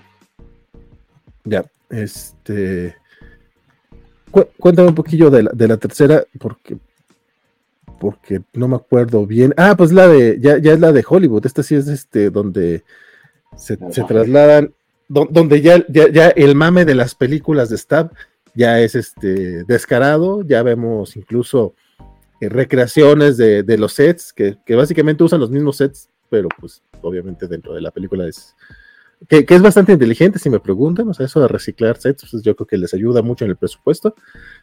Eh, ¿Y cómo es que llega Neve Campbell para allá? Porque ella no estaba en Hollywood, los que estaban eran Dewey y Gail, ¿no? Ella está como recluida, ya después de las dos películas ya está como muy está deprimida porque piensa que ya es la muerte, todo el que se acerca ya pues muere, está como, pues, la pobrecita, pues, pues eso, es, está mal. Entonces está como recluida en algún lugar, no sabemos dónde, y vive como súper alejada, poniendo 3.000 contraseñas para entrar a su casa, luego cuando entra a su casa pone otra contraseña y trabajando como de asistente social, algo así. Trabaja y de hecho cuando se conecta por, para hablar dice, aquí Laura. O sea, como que nadie sabe quién es ella y vive como alejada del mundo. Entonces que ya la gente empieza, a morir gente en, en los platos de, de, de Hollywood y ella piensa que no le va a pasar nada porque está alejada. Y Dewey le dice, está sucediendo cosas, tal, eh, pero bueno, tú no vengas para acá porque si vienes, van a ir a por ti. Y ella dice, vale, vale, ok, yo me quedo. Hasta que un día, estando en su casa, la llaman por teléfono y es el asesino, con lo cual la han localizado. Entonces Cindy dice, estoy sola, eh, recluida, y me van a ir a por mí. Pues me voy mejor donde está la gente y así pues hay más gente alrededor mío a la que puedan matar y para que no me maten a mí. Pensamiento razonable de, de Sidney Prescott. Me voy a hacer... Mente de tiburón. Sí, sí, mente de tiburón. Hacer, mente de tiburón. Eh, un, un, lo diré, un chaleco antibalas de personas. me voy a poner delante para no morir. Es que es la peor película, de verdad. Es que es la peor película esta me parece que es algo que yo haría. Disculpen ustedes si les tocaría hacer mi chaleco antibalas. Es como que a huevo. Necesito quien me proteja. Que, eh, de hecho, sí, sí, es, es uno de los, de, de, hecho, sí es de los momentos más random porque como no hallaban cómo meter a, a Sidney en la película. Y creo que de, es, de, es de las, en las que sale menos, ¿no? O sea, como que esta Neve Campbell ya no quería bastante, incluso participar. ¿eh? Sí, o sea, en, la, en, la, 3 sale, sale bastante, porque eh, llega, pues, es genial. Sí, es que llega, llega muy pronto. Porque luego está todo el misterio en esa película, desvelan como el misterio de qué pasó con su madre. Porque se supone que la madre eh, estuvo como dos años desaparecida del pueblo, nadie supo que había sido su vida, y la mujer, al parecer, pues intentó probar fortuna en Hollywood, haciendo, siendo actriz de película serie B. Entonces, el misterio es qué pasó con, con, su madre, porque el asesino tiene que ver con el pasado de la madre. Que es cuando empiezan a hablar de. Cuando está ya. Las reglas se basan en que es una franquicia. No, una trilogía. No, trilogía. Perdón, perdón, trilogía. Y con las trilogías hay otras normas que es que se vuelve a algo del origen del pasado de, de, los protagonistas, que tiene que ver importante. Entonces, por eso empiezan a indagar sobre el, sobre el pasado de la madre de Sidney. Pero sí tiene, lo que dicen que sí tiene menos tiempo es porque su contrato creo que nada más tenía como 20 días o algo así, porque estaba haciendo lo de Party of Five todavía y estaba haciendo otra cosa más. Entonces tuvieron que acomodarla, por eso sí es, o sea, aquí es, le dan un poco más de peso a los demás personajes porque ella la tenía un poquito tiempo, bueno, 20 días más. Eso y que aparte tiene menos escenas con el elenco. Es que en serio no tenía mucho sentido que fuera ella. O sea, digo, por, sí, ya, explicó eh, Anne la parte de, lo que se relaciona con, su mamá, pero de todas maneras es como. Pudieron haberse inventado otra cosa. Este, Sofi, ¿qué, qué, ¿qué, piensas de la tercera? Pues entre esta y la 4 son mis menos favoritas. Eh, creo que la 4 no me gusta tanto porque es absurda, pero ahora que estoy viendo esta, creo que la verdad es que sí es bastante olvidable. Y definitivamente, como dicen aquí, el, el, peor cabello de Gail Weathers. O sea, toda la película me la pasé incómoda con el flequito, entonces sí me, me daba mucha molestia. Ah. Sí. Que, que es algo que. Más vale eso que nada. claro, tú. Madre mía, qué flequillo. Es que aquí en España ese flequillo tiene, se le conoce como el flequillo vasco. Aquí la gente del, del norte de España lleva ese tipo de flequillo. Entonces es que es flequillo de, de persona vasca. Sí, sí, ¿no? sí, es flequillo de persona vasca. Yo- Muy mal. Bueno, hasta- de, todo, tal de cual, todo. A mí, a mí me recuerda al, al, al, al- al peluquero de, de la del juego de la oca. ¿Cómo se llama este güey? Ah, el flequi, el flequi, Ta- Lo traía así, ¿no? Justamente. tan largo, pero, pero sí, venía a ser un poco a eso. Y Luis descubrió una cosa muy guay. Cuéntalo sobre el flequillo de Gail. Que le crece y le baja la ¿Qué película. es lo que descubrí? Lo del flequillo que lo Ah, bueno, sí, viendo la película me dio la sensación de que al comienzo y al final de la película está más corto y entre medias, de repente hay un momento, una secuencia, cuando va a entrar y, y esta señora horrible que interpreta a Gail Weathers, eh, que estamos viendo en GIF, Bobo. eh, y te- deja la Ah, tarjeta. eh, ahí de repente tiene el flequillo más largo y porque en ese plano dices, ah, pues aquí está mejor. Y es el flequillo que está... En fin, el récord, bueno, son cositas. Pero estamos viendo a, a la persona que yo creo que hace que Scream 3 sea mala Sí. que esa es la actriz que interpreta a la actriz que hace de Gay Weathers. Es, Jar que- Binks de Scream. Esa- señora. Que en, que, eh, que en esta película aparece eh, Leia, si no estoy mal, ¿es en este? Sí, Sí, sí. sí, sí. sí. Sí, sale Carrie Fisher y sale el McDream de este Grey's Anatomy. sí. Así, de, de hecho, él es personaje recurrente, aunque no sale a cuadro, de hecho, eh, este McDreamy, eh, Patrick Dempsey. Dempsey. O sea, Sí, sí. porque eh, de hecho supone que el personaje de Ned Campbell ahorita es- eh, está, está con él, son pareja, sí. y sí, y sí lo mencionan, mencionan el personaje, pero pues el güey creo que no volvió a salir después. ¿O sale en la 4? No, No, no sabe. Le emocionan siempre. Mark está con las niñas, Mark está con las niñas, pero ¿dónde está Mark? Con las ¿Es de niñas. decir. ¿Existen las niñas? eh. No las hemos visto tampoco a las niñas, no existen, no lo sabemos. Hombre, eh, en, en la, en la 5 va con un carrito. ¿Ves el carrito con alguien dentro? A lo mejor va Tyron dentro. Efectivamente puede ir un perro y que las niñas sean... O sea, eh, el, el- el plot twist de la séptima, si, si no, si no es Sidney volviéndose una asesina y resulta que no existe Mark y no existen las niñas y que son como eh, eh, tip- tip- tipo psicosis, Sí. no, no, no, es la única manera en la que tiene que regresar Sidney. Screen, que- sus seres por favor. queridos- Tengo una historia para el Sí, guion. Que sea todo ficción. Que, que- que- el Patrick Dempsey ya esté muerto, que ya nada más así la, cala- la calavera en, el, en, en- en la, en la silla, en la mecedera, sí, sí, sí. Sí. Si no, no quiero que regrese Sidney. Oye, sí es cierto, no se ha vuelto a ver este güey y no se han visto, o sea, habla de, su, de, de, de- Las niñas. de la- de las bendis, pero no, no, no, nunca las hemos visto. Va a ser como en una mente brillante. Las niñas no han crecido. Ay, qué cagado. Pero sí, pero eh, eh, sí, la, la- la- la película sí es malita, pero, pero creo, pero para mí todavía tuvo como cierto encanto por jugar con todo este tema del- de, de- de las trilogías y de Hollywood y del, del metacomentario. Eh, Esta sí, no, no, es, no es la que eh, probablemente sí estaría en el, en el bottom, así como Sophie dijo, o sea, la 3 y la 4 creo que son las más chafitas. Ahorita la 4 es mala, mujer. eh, No. yo, yo veo que No con la cuatro, No, no, no, no, no, no. No, no. Luego, Híjole. luego vamos a la 4 y vamos a hacer unas preguntitas a ver qué respondéis. ok, ok, sobre la ok. 4. Eso me agrada. Este, la 3, yo la, la defiendo un poquito más, no porque sea buena, pero todavía, todavía está el tema de jugar con el tema de trilogías, todavía está el tema de, de- de las. eh, a lo mejor ya no hay tanta crítica, pero creo que sí se, se permiten ya simplemente divertirse. Ev- Evidentemente, el- la, la taquilla no les permitió divertirse y por eso se la, la- la- la retrasaron bastante. La siguiente, ¿qué pasó, Van? ¿Algo querías decir? Tú Es que no te quedes mí- con ganas. Claro, es que a mí el tema de la, de la 3 lo que no me funciona es que yo creo que intenta ser demasiado cómica y es un humor que para mí dentro... mm, O sea, los personajes están como súper subidos, es como demasiado parodia de sí mismo y llega un punto en el que me saca todo eso. También es verdad que en el revisionado tuve la mala suerte de verla en castellano. ¿Mal? Y el personaje, lo que decía Luis, el personaje de. Es que es lo peor ese personaje. El personaje que hace de Gail Weathers, actriz, es que se carga la película entera, por favor. O sea, es que, que, que quería cogerla y.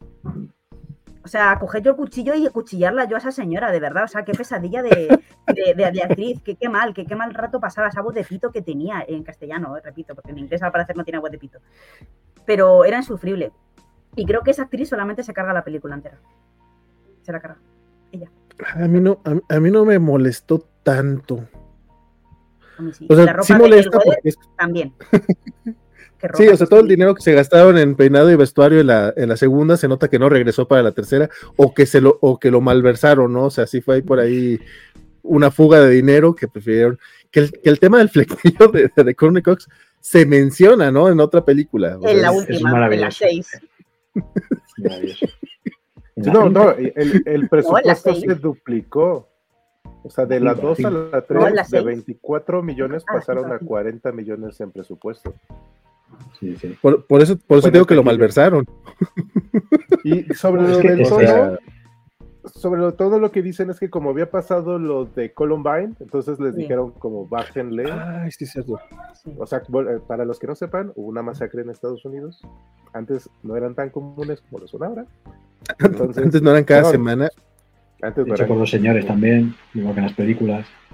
Entonces, eso afectó un poco a la película. Fue en el 99, la película es del 2000. Entonces, sí tuvo que. Y en ese momento era lo que siempre pasa cuando hay masacres en Estados Unidos: si es culpa de los videojuegos, si es culpa de las películas, si es culpa de todo, menos de tener armas disponibles. Esa no es la culpa.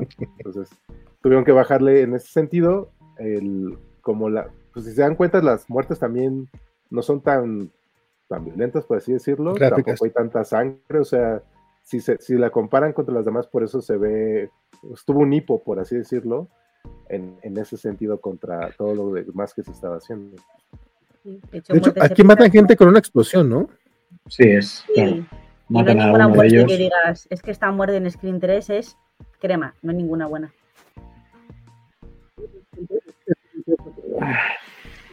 ¿Cuál?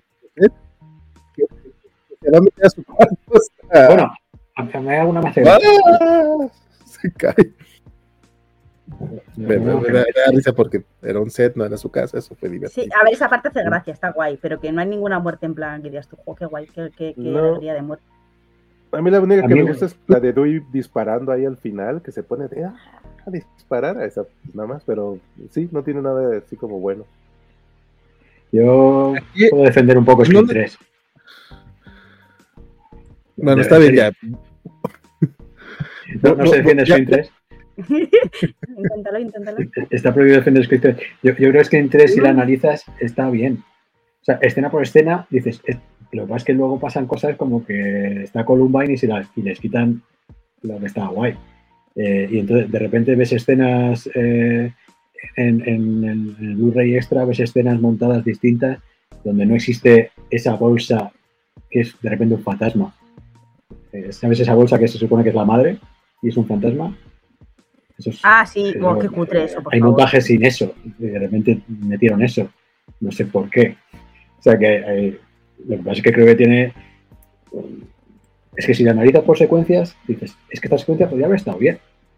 Pero luego el ritmo cae mucho, falla mucho. Cuando creo que de, de ideas está bien, pero están muy mal ejecutadas. Creo que había gente muy cansada ya y que no quería hacerla. Creo. Eh, si, si todavía viviera Wes Craven, ¿crees que merecería, merecería un director Scott? Eh, no, un, un rodaje, un directo nuevo rodaje. No sé cómo lo llamarían, pero. Porque él, él también estaba muy cabreado con, con- con no poder hacer la película que quería por lo de Columbine y tal. Entonces. Creo, creo, creo que no, creo que no hay no hay eh, director's cut posible. Porque si ves las secuencias que montaron y no emitieron eran peores. Salvo esta de la bolsa y tal. Pero ¿Quién era el principalmente me gusta esta. Este, este, este asesinato me gusta Roman. mucho. Esta es. Es el hijo. Yo, Esta es mi escena favorita, por cierto, de la peli. que es esta Jenna McCarthy entrando al, departamento de vestuario donde están todos los trajes de, Ghostface. Y uno de esos era real. Que tampoco tiene mucho sentido la escena. O sea, en general, como que sí, la, eh, manera en la que están montadas, como escena está chida, o sea, sí, sí, mm. está bien pensada y todo, pero dentro del guion de repente no tenían mucho sentido porque esta mujer llega a deshoras y por qué el, asesino iba a estar ahí escondido esperándola. O sea. Bueno, porque la llaman para, ensayar. Es como que la llaman para ensayar el director, que luego se ve que es el asesino. Y, luego el asesino eh, dice que va a llegar más tarde y no sé qué, y cambia la voz. Claro, un, fallo de esta película es que de repente la voz se cambiaba a cualquier personaje. Mm. Que era una tecnología que, que le hacía perder realidad a la película porque lo otro todavía te lo comes, pero que de repente eh, tengas un cacharro que nunca más se ha vuelto a usar en, las, en el resto de películas, donde puedes imitar la voz de todos los personajes, incluida de la madre que murió, de Morín Prescott, que murió hace no sé cuánto. claro, estamos de repente en un momento que la tecnología no es así, entonces te pierdes ya todo. No, no pero, inteligencia artificial no lo hemos claro. visto. no, no estaba. Y, luego tiene momentos en los que no se toman en serio cuando sale Jay y Bob el silencioso, allí porque sí. Ah, sí. sí. Que luego eh, era un poco cruce porque en la película de el silencioso salen en el rodaje de Scream. Eh, se cruza así en las películas, pero aquí no pega mucho. tienen cosas raras de repente. Oye, oye, me están mandando de producción este un tweet de Wes Craven de hace bueno, un año antes de que falleciera, obviamente. Eh, ¿Me pueden platicar un poquito de esto? Eh, bueno, yo tengo una tienda de camisetas eh, con un, amigo que se llama Juan. Tengo las camisetas entre los dos. Hicimos esta para Scream y el señor Wes Craven se la vio a alguien puesta por la calle y preguntó de dónde era y tal y, lo retuiteó en su, en su tweet. Entonces, pues le tengo mucho cariño a este tweet. Lo tengo guardado. Y esta, esta, e, esta, era la uno de las normas. ¿Todavía existe esta tienda, Redbubble? Sí, sí, sí, sí. No, sé si Paramount nos habrá quitado ya este diseño, pero existe. Existe, existe. ¿Qué es Canaver Has Sex, Canaver Drink or Drugs? Bueno, son las cuatro, es que está cortado. En realidad son las, las normas que dice Randy en la 1. Pues, eh, pues ahí yeah, básicamente. Te puede llegar por correo a lo mejor algún día, si quieres. Nice. este, pues ahí está el. Esta. Pues que dirigir la 4, ¿va? Sí. Eh, que la verdad está bastante chingón. Eh, doña Sofi ya se nos tiene que, retirar, pero quiere dar su ranking antes de llegar a la 4, porque quiere hablar mal de la 4. Y nada más por eso yo le voy a decir: sí, claro, Sofi, cuéntanos por qué la 4 es la última. Estás este, muteada a mí, eh, mujer. Eh, por eso no hablo. Este, sí, que voy a dar rápido mi ranking, que es la 2, luego la 1, luego la 5, luego la 6, y la 4 y la 3 este, se pelean por, por las que menos me gustan. Este, la 4, yo no sé si sea porque tengo un problema con la actriz que hace de la prima, pero la verdad es que lo de la prima se me hizo como que súper absurdo. O sea, como que todos los asesinos tenían, digamos, algo justificable, voy a ponerlo entre comillas, lo de justificable, pero así de, eso no quiero ser popular, se me hizo como muy tonto, me cayó muy mal eso. Luego la 5 me gusta porque, este, como que intentaron meter más diversidad, entonces eso estuvo chido. Y la 6, lo más interesante que me pareció de esa película fue que al principio pensamos que ya nos habían dicho quién era el asesino. Y entonces me gustó que como que rompieron con las propias reglas de, de la película, pero al final no rompieron las reglas y este también me pareció un poco absurdo quiénes eran los asesinos. Pero sí, ese es, ese es mi ranking. Perfecto. ¿Algo más que quieras agregar, Sofía? Pues no, los termino de escuchar porque sí está, está muy entretenida la plática, pero ya se me acabó el tiempo. Bueno, muchas gracias por estar aquí y pues este nos, vemos este en, en nuestro programa Covacho.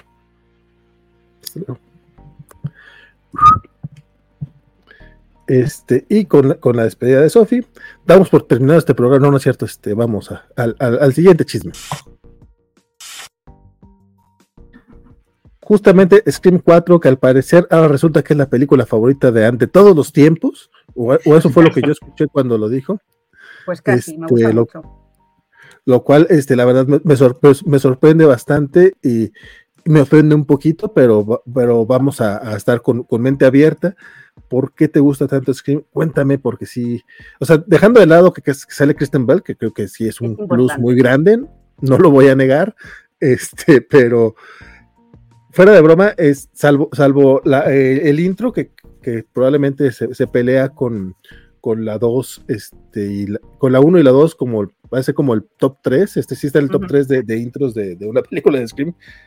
Y el de la sexta también, es que tienen muy buenas escenas iniciales las de Scream. Sí, Creo que la 3 es la que tiene la peor. la que tiene la peor. Sí, La está es la peor.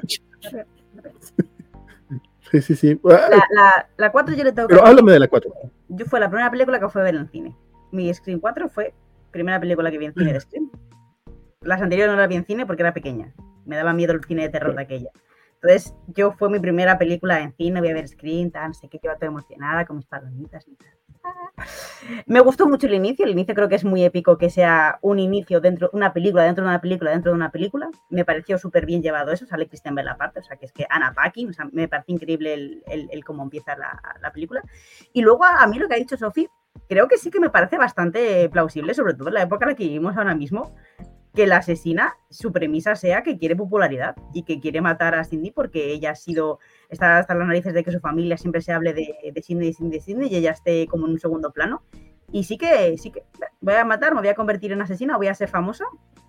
Y sí que para mí sí tiene sentido que, que sea, que sea ella la asesina. Y luego me gusta mucho también cómo juegan todo el rato con el tema de la película dentro de la película, el streaming, el chico que está grabando todo el rato con la cámara, volvemos con las normas, nos presenta el personaje de Kirby, que luego va a ser importante en otras películas.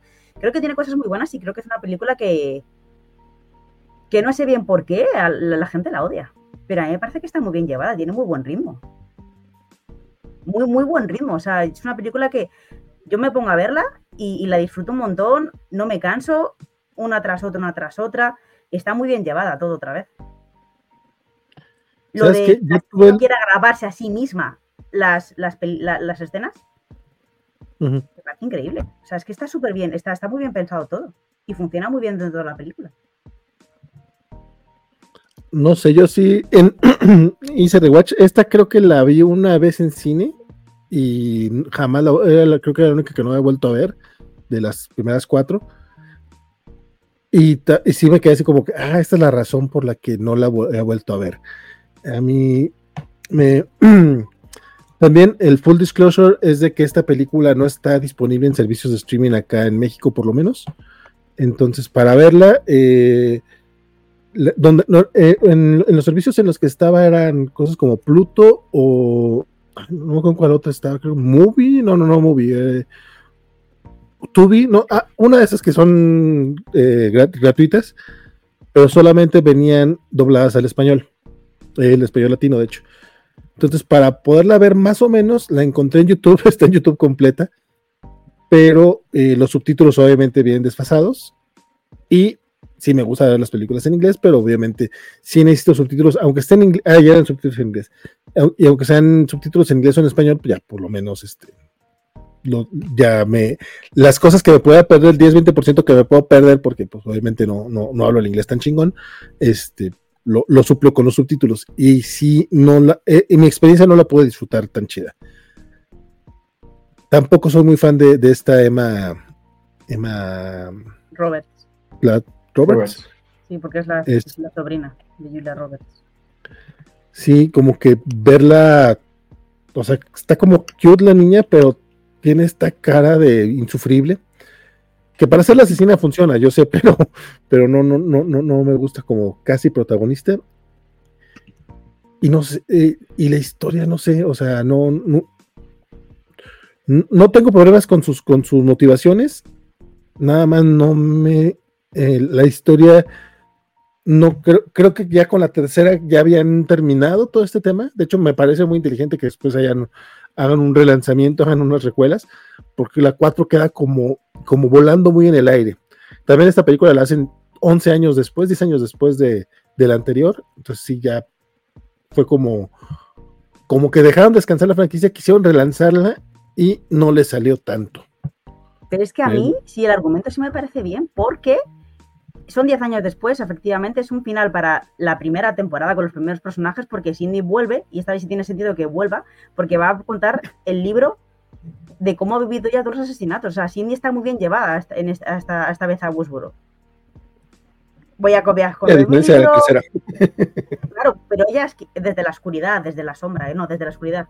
Está muy bien llevado cómo ella vuelve, cómo el personaje de Cindy ya no es la víctima que está alejada, ya es una mujer que ha curado como sus heridas, ha ido al psicólogo, se ha tratado, ya puede hablar del, de lo que ha sufrido siendo pues eh, un blanco para el asesino de un tiempo atrás y cómo juegan con eso también aparte y que las amigas de, de, la prima la llamen que es el ángel de la muerte porque todo el mundo que está al lado de Cindy acaba muerto es el salvavidas, el chaleco antibalas que hablábamos antes, de que Cindy siempre se rodea de gente para que les maten a ellos. Entonces creo que está súper bien llevado y merece, la verdad, por favor, ver la película con la mente abierta, con mis ojitos, de que os va a gustar la película, porque es que está muy bien la cuarta. Con los, con los subtítulos sincronizados, no en YouTube. Las cosas en YouTube, con la voz bien. Eso ayuda, eso ayuda. ayuda. Es muy buena película la cuarta. Yo el hate creo que es muy... El hate no, no aquí no. Está muy bien la cuarta. Está muy bien. O sea, no es de odio, pero ay, no mencionamos en la tercera de cómo les quitaron uno de los asesinos por manera, por cosas bien raras, pero bueno, ya sé, pues otro tema de, de que la película es tan mala que ni siquiera nos acordamos de mencionar a los asesinos en la tercera. Este, ok, eh, don, don, Luis, ¿tú también estabas defendiendo mucho Scream 4? Sí, sí, bueno, es que creo que eh, casualmente vuelve a estar escrita por Kevin Williamson y dirigida por Wes Craven que ya ha descansado 11 años de esto, entonces ya está bastante mejor. Eh, y, yo creo que, que, tú la ves y, o sea, la 1 y la 2 lo, que tiene es un ritmo, pero de, pero pa, pa, pa, o sea, es, es, que no, no paras. Y la 4 creo que eso lo vuelve a tener. La 3 es lo que no tenía. Y la 4, eh, al final, es que todos los asesinos en las seis películas buscan la fama. Todos cada uno con pretextos más ridículos, con menos ridículos, pero al final todos buscan la fama. Y de paso no, ser, no, que la policía no les pilla a ellos, pero ya que estamos todos buscan la fama. Y en este caso, pues al final la prima eh, es verdad que lleva toda su vida aguantando la presión de ser quien es. Dicho esto, al final de estas películas el desenlace siempre, no sé si decepciona un poco. Creo que Nunca, nunca lo que más me gusta de la película de Scream es el desenlace. ¿En, ninguna película o en la 4 nada más? En, ninguna. Eh, o sea, que creo que al final todo el desarrollo me encanta, luego ya cuando se descubre, pues, pues ya, ya está, ya lo he descubierto. Pero la justificación siempre está un poco con alfileres, tampoco vamos a... ¿No? Quiero decir, que al final en la 2 era un señor que, que quería ser famoso. Es que siempre quiere ser famoso. ¿no? Y esta, esta tiene encanto, ritmo, eh, un casting de la leche. Eh, creo que mola mucho, eh, ya 11 años después, el cambio de Sidney Prescott y de Gail Weathers, que son dos tías duras, de repente, como pues nada, nos, los vamos a cargar. O sea, ya no es voy huyendo del malo, es, pues vale, pues vámonos a cargarnos a esta gente. Creo que eso está guay. Y, creo que tiene escenas memorables. Creo que el, cuando matan a la mejor amiga de. Bueno, de ella, ¿no? De la prima. Cuando están hablando por teléfono con ella y se ve cómo les matan en, la casa de enfrente, aunque está la policía debajo y todo esto. Que esa escena está súper guay. Y no sé, es que para mí fue decir, vale, esto sí es Scream. Por lo menos en ritmo, por lo menos en. Y, y otra vez vuelve a tener como referencial eh, otra vez vuelve a ver, hacen el, el Stapatón, ¿no? Se llama algo así. Stapatón, sí. no sé, eh, creo que vuelven un poco a eso y a mí, yo, yo me vi las, yo no había visto la 4, me vi la 1, 2 y la 3 y la 4 del tirón. Me puse con la 4 a las 3 de la mañana y me la vi feliz sin dormirme ni nada. Así que algo bueno tiene que tener. porque no te dejas okay. Y si ¿tú crees que tiene cosas buenas Scream 4? Cuéntame un poquito. Sí, eh, yo concuerdo, o sea, me gusta más la 4 que la 3, precisamente porque hacen esta parte de como comentan, el ritmo es, es un mejor ritmo, se, mu- se mueren mejor las personas aquí. O sea, el cuchillazo de los polis, el que le meten en la cabeza y en el cráneo, sí, pues, está bien. Este, cu- cuando se echan al, a este, al chavito que. Que es Adam Brody, por cierto. Se lo echan- o sea, aquí la- las cuchillas son mejor puestas, o sea, no nada más es como una y ya. O sea, hay unas donde ves que le da, da- le, va- le da más duro el asunto. Entonces, eso siempre se agradece que cuando acuchilles, porque siempre recordemos que matar con cuchillo es porque quieres hacer algo personal. O sea, no nada más, con balazo no es personal, con cuchillo es como de que sienta el, el filo ahí entrando y saliendo. Entonces, este, por eso me, me- me gusta más que la 3. Y este, pues yo sí tengo un placer culpable con, con esta niña de, ¿cómo se llama esta? La porrista, con Hayden. Sí. Sí. Sí, ella siempre me ha quedado bien, entonces, este, por eso está. Y, eh, No, como y, comentan, no muy feo, estaba en su momento. siempre- Estaba en su momento de héroes y todo eso. Y pues estaba esta crítica también de, de lo que estaba con Stab, porque de Stab se supone que llevan como en las 7, ¿no? Sí. Entonces, pues fue eso, o sea, y es, y, y es Wes Craven regresando, o sea, después de todo ese tiempo, pues, hacer también. Entonces, pues es, tu trabajo lo vas viendo y siempre como director, y creo que cualquier persona que crea algo, pues estás en este punto de, siempre piensas que algo pudo ser mejor o esto, entonces, pues es, revis- es una revisión de, de lo que él había estado haciendo. Entonces yo creo que por eso 4 es extraña porque en teoría ya había terminado lo de la 3. No tiene a lo mejor la suficiente fuerza como para generar lo que hizo 5, pero creo que es un punto intermedio, pues. O sea, vive como por sí sola ahí en medio de las 6. De las seis. Oye, esta fue la última película de Wes Craven, de hecho, ¿no? Sí. Es con la que se despide. Este, no- o sea, no solamente de Scream, sino en general, porque fallece después en 2015.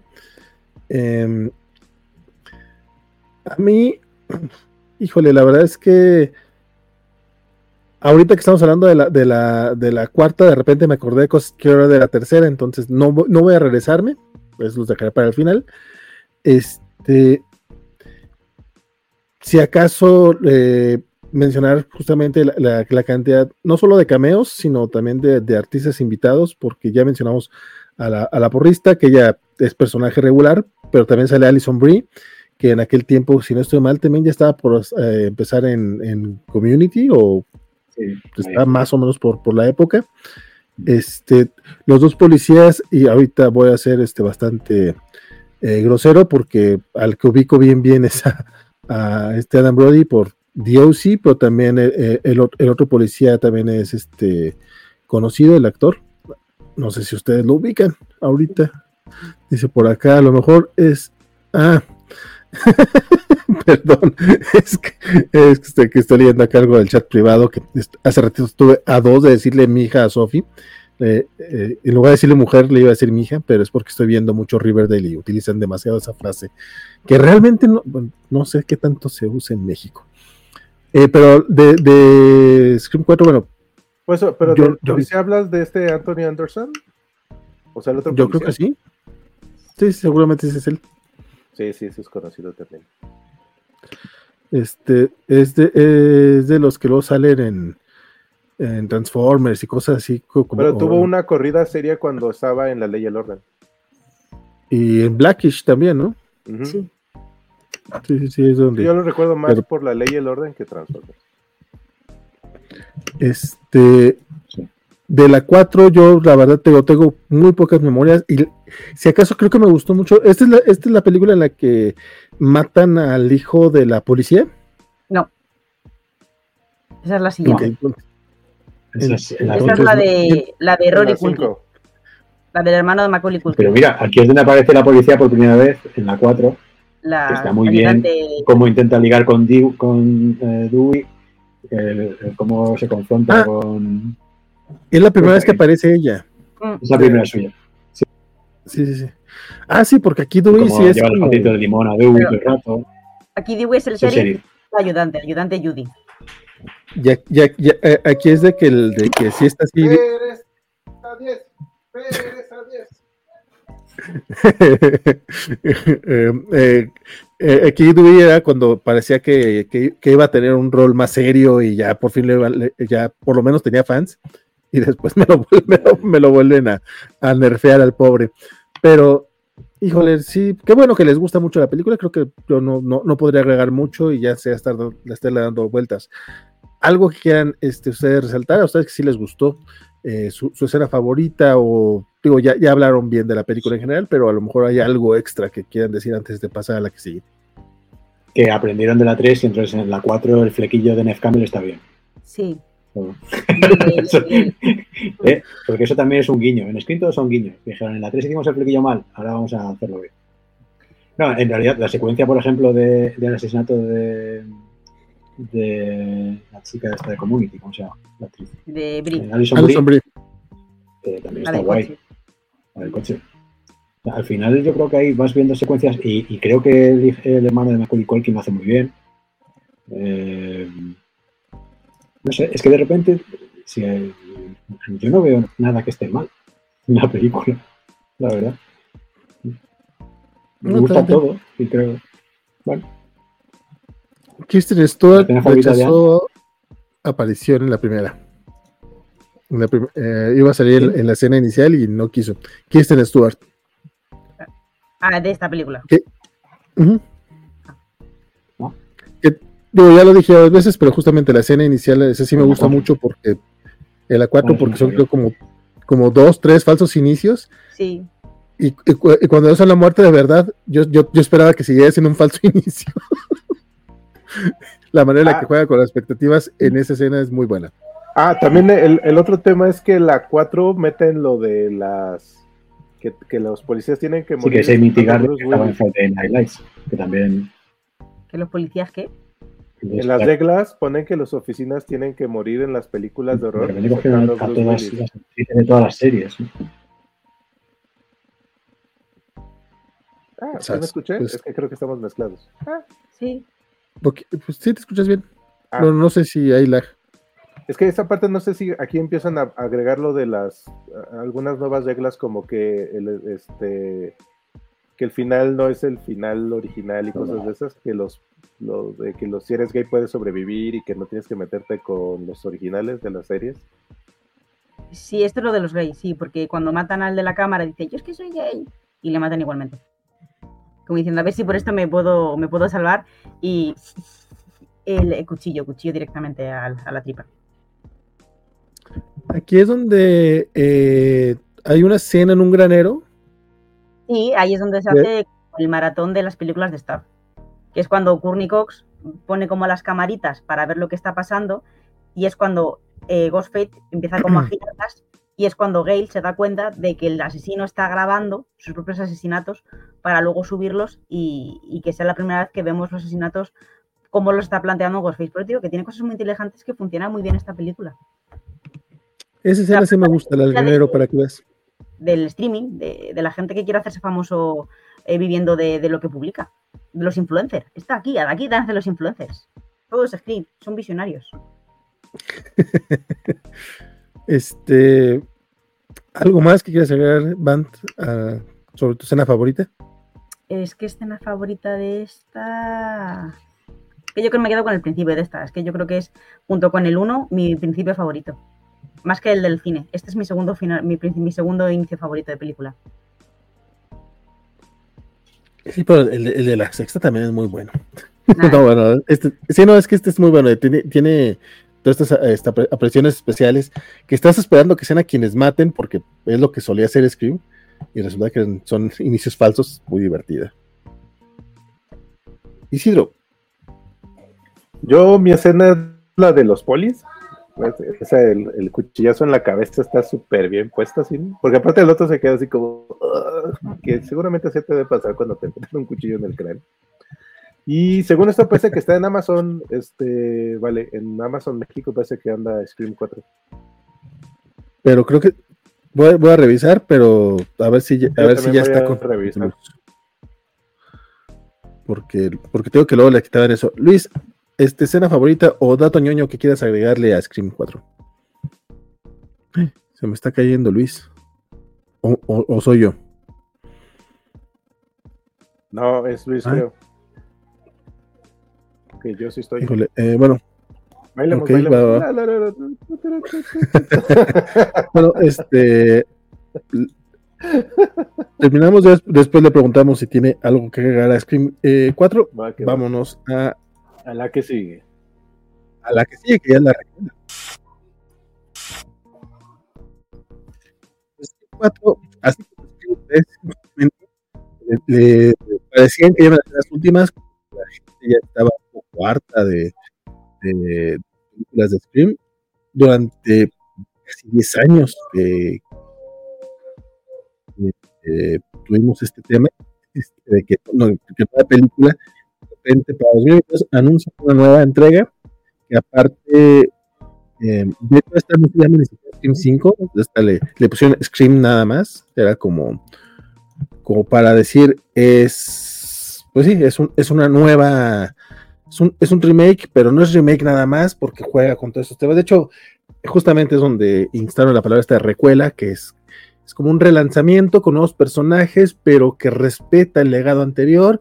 Y dicen, sí, sí, así como Star Wars y como todas este, Ghostbusters, y mencionan varias de las que, eh, que, justamente en estos últimos años han, han- han dificultado mucho incluso el tema de cuando se habla de cuando veamos otra vez a Luke Skywalker, pues no puede no ser Mark Hamill, y es como, güey, pues es que eso, ese tipo de cosas le quita mucho, muchas posibilidades por, a los actores por, por, por, por edad, obviamente, o porque existen simplemente porque si no es que ya se murieron. Y juegan con ese tema, con- juegan con esa tendencia que hay ahorita por parte de- del legado de, franquicias y de todas, de, de- legado de franquicias, de los, de, los relanzamientos e incluso del tema de, no sé si se menciona o no, pero justamente eh, temas de inclusión, este, no solamente de, pe- de personajes que, no- que no son exclusivamente blancos, sino también tenemos eh, diversidad sexual. En la anterior estaba el tema este de que no mataban a los gays. Acá, evidentemente, tenemos este personajes LGBT y, Y demás.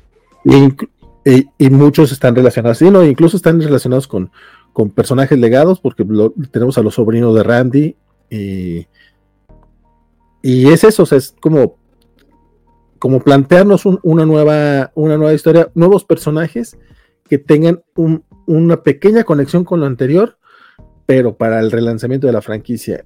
Y fue sorpresivo el, el- el impacto que tuvo, porque como que si era nuevamente era una, una película pequeña. O sea, ya no, no, no, no, no, no, creo que no tuvo un presupuesto tan alto. Tú me dirás ahorita mejor, Isidro. Sí. Y Sí, el que no es- presupuesto- Sí, no se esperaba, obviamente, el, en este caso el presupuesto regresó hace, o sea, las últimas dos, tres y cuatro estaban en los 40 millones. Esta lo que hizo Mm. fue regresar, creo que a los 24 millones. Entonces, siempre, y eso es algo que lo va a estar manejando Hollywood en los siguientes años, es precisamente tus producciones tienen que tener probablemente menos de 100 millones de dólares para que entonces sean realmente competitivas si es que gustan o no. Aquí lo que había pasado en, los- en la última década es que habíamos pasado a este horror un poco más entre psicológico y sobrenatural. O sea, teníamos todo lo que habían hecho con los con este lo del conjuro. O sea, todo era como cosas del conjuro. Teníamos esta parte de cosas de tipo la bruja, hereditary, teníamos cosas de zombies, pero cosas de o estas cosas extrañas de que de vecinos que te querían matar, tipo no respires, viene de noche, listos o no, o sea, todas esas partes que era como de alguien de repente te quería de matar, pero no tenía una relación contigo, simplemente te querían matar porque sí, no, no había como más intención. Y entonces, obviamente, y pues, lo que había pasado con las franquicias era que precisamente es- no, no encontraban una manera de revitalizarlas sin que fuera como, pues, eh, no respetas a los personajes. Entonces, esto de que generan el concepto, yo me reí mucho cuando hicieron lo de la recuela, o sea, tal cual el decir, ah, es que pasa esto con esto, con esto, me causó mucha gracia porque dije, claro, sí es cierto. Y entonces, ellos al reconocerse que son eso mismo, creo que, es, que esa parte de sinceridad que tiene Scream, con que pues es que esto es eso y jugamos bajo eso, fue lo que ayudó precisamente a que funcionara y también esta parte de que las muertes fueran, o sea, la edición es muy dinámica hay muertes de día, hay muertes de noche, o sea, la mamá no las matan de día, este, y la matan súper bien, o sea, porque es así en medio del, en medio de la, de la colonia, matan a alguien y nadie, nadie dice nada. Entonces, eso ayuda precisamente a, a darle como un poco más de sentido. Este, que regresen los personajes, pero no es como, ah, es que resulta que ahora que persiguen es a tu hijo o a tu sobrino o a tu algo, y el giro quisieran que fuera la hija del, del primer asesino, pues ayudas precisamente a que esta parte del legado pase de otra manera y, y, estos personajes puedan como seguir respirando. Entonces, yo creo que eso es lo que ayudó a que Scream funcionara, era que nadie pensó que le pudiesen dar la vuelta a esto y que realmente pudiese funcionar. Y creo que te encariñas con los personajes, o sea, los personajes nuevos de manera rápida te permiten como que les tengas ese cariño y a su vez este, que los antiguos no nada más sea un cameo de, ah, mira, pasa por ahí y lo matas, sino que realmente los recuerdes. Pues creo que es un equilibrio entre las dos que hace que funcione. Este, and, y Luis, que ya este, se encuentra ya a tu lado, allá tuvo que viajar este, varias cuadras para, para asistir allá contigo. Este, ¿Qué les pareció este, este relanzamiento? ¿La, ¿La, vieron en su momento o fue ahora con el rewatch o eh, cuando supieron que, que, iba a haber una, una nueva de Scream, qué fue lo que, qué fue lo que pensaron? Es que yo no me acuerdo, estaba pensando cuando la vi yo. Eh, no la vi en cine esta, solamente he visto Scream 4 en cine. Así soy yo, porque es la que más me gusta. y ese recuerdo quiero que llegue a mi mente como la única película de que he visto en el cine. Eh, no, esta la vi, eh, la vi un día aquí en, en casa de Luis eh, con él, la, vi, la vi con él. un día que Virginia se fue a dormir pronto y dije, es hora de. Y, y, la, y, la, y, la, vi y me gustó mucho el como el reinicio, o sea, la recuela de la película, nuevos personajes que nos presentan, nuevas tramas, con algún personaje anterior como es Dewey, en este caso, y Courtney Cox que nos hacen el enlace con, con lo que está pasando y siendo el mismo polo. Y me gustó bastante, o sea, esta, a mí la, esta película la tengo bastante cariño, no tanto como la 4, tengo que decirlo. Eh, pero, pero, pero me gusta, me gusta mucho. Creo que funciona muy bien también, el, tiene también mucho ritmo esta película. El cambio de guionista, que ya no es, es otro señor, ¿cómo se llama? Sí, ya es todo el equipo nuevo. No, pero... pero bueno, lo hace bien, o sea, este guion, este guion está bien hecho, o sea, se nota que es algo bueno, no como el peor. Eh, está guay, me gusta, me gusta mucho, está, tengo cariño. Está muy bien. Don Luis. Eh, yo cuando la vi con ella ya era la segunda vez que la veía. Eh, yo la vi, no la vi en el cine, la vi en cuanto se pudo ver, no sé, donde la pusieran. Esta no pilló en pandemia un poco. Eh, no sé cuándo, no, posterior a pandemia. Es enero del 22 cuando se estrenó, o sea, todavía estábamos en pandemia, pero ya no había sido el relajo del 21. Pero bueno, o sea, yo sí, esta sí yo la vi en cine, pero todavía, también todavía es verdad que estamos en pandemia. Es complicado verla en el cine por Virginia. Sí, claro. Que las películas de terror no, no, no, hemos conseguido que veas, a pesar de que decimos que no es de miedo, pero bueno, no, no lo hemos conseguido. Y, y, me gustó mucho porque eh, al, volvía un poco a los orígenes, ¿no? Bueno, de hecho juegan a eso, creo. Y, y creo que los nuevos personajes molan mucho. Eh, y está, es que está muy bien. Sí, está bien. Pero, pero ellos, los, los, directores ellos y el guionista dicen ellos mismos que se vieron mucho las primeras para hacer ese ritmo, para tener la misma, o sea, que no fuera rompedor, sino que fuera, aunque le pongan solo Scream, no Scream 5, que incluso de eso se ríen, que es que es maravilloso. Entonces, como, como ellos siguen con ese humor así, a sí mismos, pues claro, consiguen que siga la, la saga bien. Claro. Es un buen homenaje. A mí me pareció como el concepto de recuela, que se lo Sí. meten en esta película. Sí, sí. Creo que es muy acertado y, y está muy bien llevado. Y volvemos a la casa. Volvemos a la casa de Stu, que para mí la casa de Stu es el nuevo personaje en esta de película. de Randy. De Randy. No, de Stu. O sea, No, de-. Claro, y es donde pasa la película. Ah, la casa sí. de Stu. Eso. La casa de Stu se convierte en un personaje en esta película.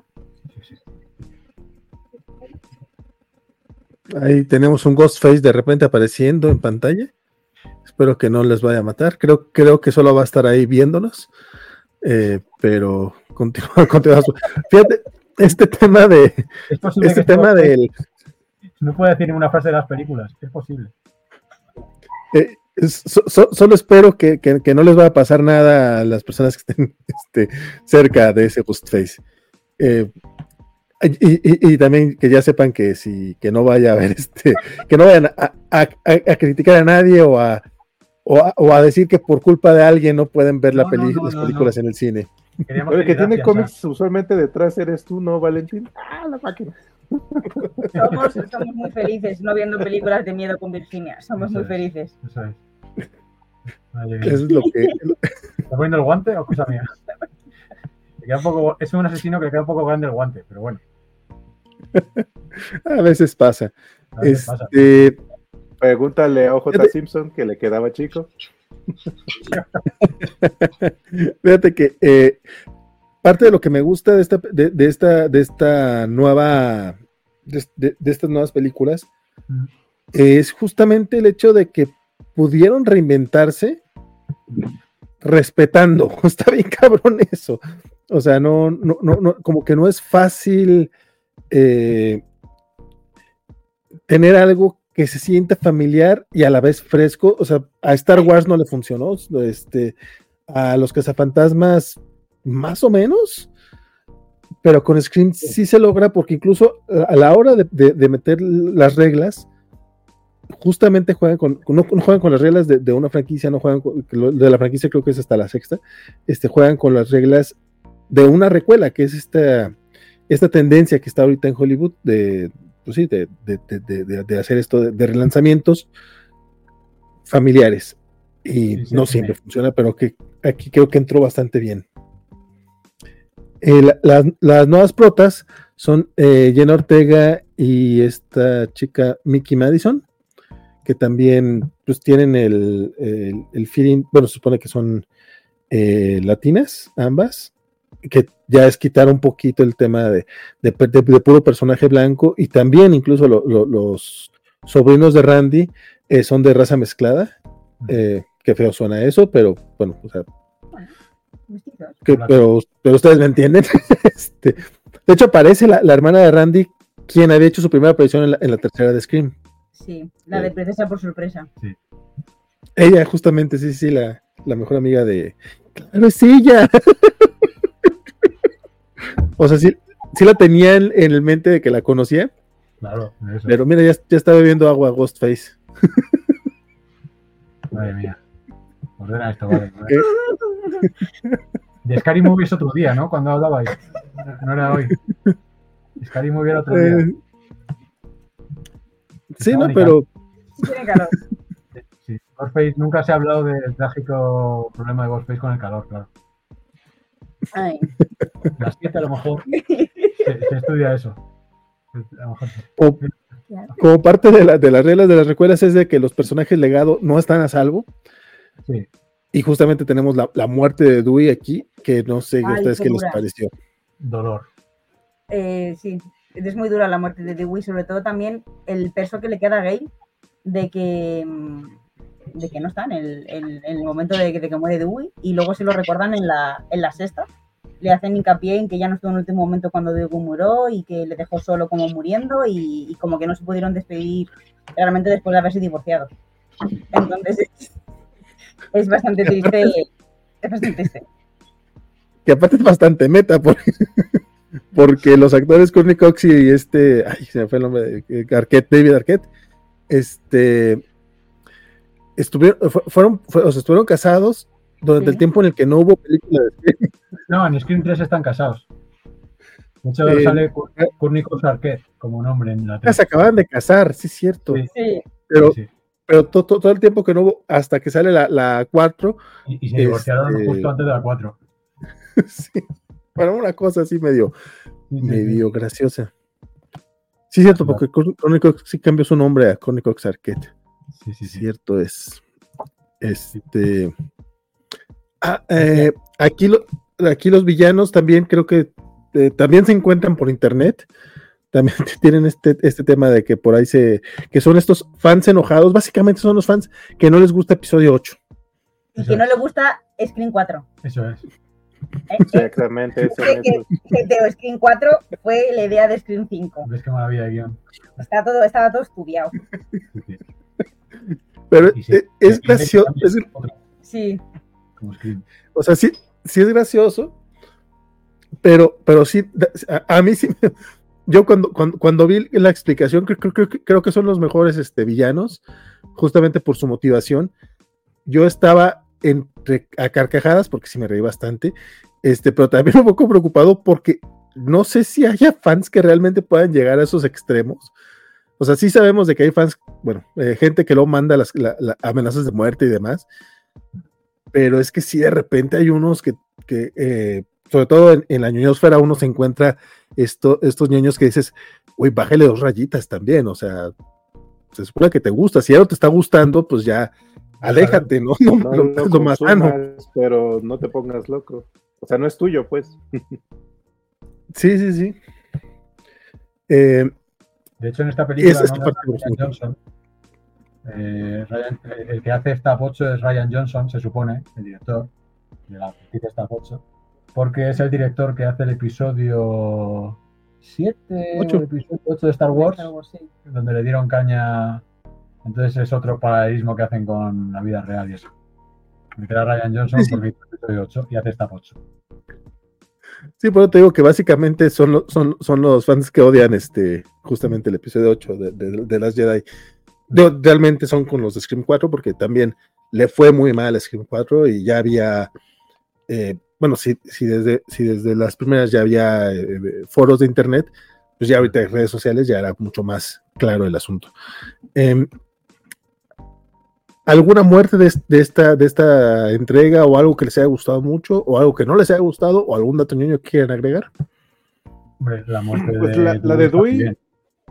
Esa está bien, bien. Porque aparte vemos cómo le meten los dos cuchillos y así como Sí. puerquito así para arriba. ¡Ah, muere perro! Ahora Sí. nada de puedes estar vivo. Nadie, nadie sobrevive a eso. Sí, aún así rodaron la de la de Dewey saliendo vivo, ¿eh? Por si acaso. Sí, dos- Eh, eh, que otra vez, porque en la 2 dice que, que le dan en el, El tejido blando. en la 2 le dan el tejido blando, por lo menos eh, el subtítulo pone eso. Sí, sí, Entonces ya en todas las películas siempre le dan el tejido blando. Y aquí, si acaso lo rodaron, pero no lo- esta vez no lo metieron, el tejido blando. Es que, es que la primera parecía que había muerto, ¿no? O sea, la primera no te dejan claro El- que sobrevive. Sí, Sí, y la segunda también piensas, después de lo de, lo de la radio, también piensas que está muerto, porque es que le cuchillan por todos los lados a- al pobre. sí. De hecho, en el guion, en el guion del 1 moría. En el guion del 1 moría, pero luego le hicieron la secuencia de estar saliendo por la camilla Sí, y para adelante. y 2 que la cuchillan. eso ahí, eh, eh, en lo de la radio, en la radio por todos los la lados. sangrando, pero él, él, Él sigue él vivo, es sí. eterno. Sí, sí. A mí me gusta mucho la película, aparte no es una muerte, pero me parece muy real. Es que a mí las cosas que son realistas en el libro del cine me gustan mucho. Cuando Jenna va con las muletillas, que Eso la mano le sangra por lo, porque tiene la puñalada aquí, me parece súper guay porque ella no puede ir rápido, no puede ir tal, le duele un montón. Esa parte de, de ella con la, con la sillita intentando huir de Ghostface me, me parece increíble. O sea, me encanta. Qué tensión, qué momentos. Tiene la pierna rota porque le han roto, le han roto el- Sí, sí. la- le han sacado un hueso, vamos. sí, sí. Está- está muy bien. Aparte es muy cierto, o sea, cuando te haces una cortadita en el pie, o sea, no que te acuchillen, que te hagas una cortadita, o sea, ahí vas es como, ay, güey, ay, güey, ay, güey, o, o sea, o, o te cortaste tantito la mano, no puedes sostener nada, ya mero, ya mero vas a sostener un cuchillo que, sí, sí, cierto, ese es un detalle, digo, que aparte a Jenna le, le- pues, estaba más grave su asunto, pero aún así lo ves a, la- a las personas en, en las películas en camilla, pero corriendo, eh, corriendo chingón como si no hubiera pasado nada. Sí, sí, sí, esta parte está muy, muy buena.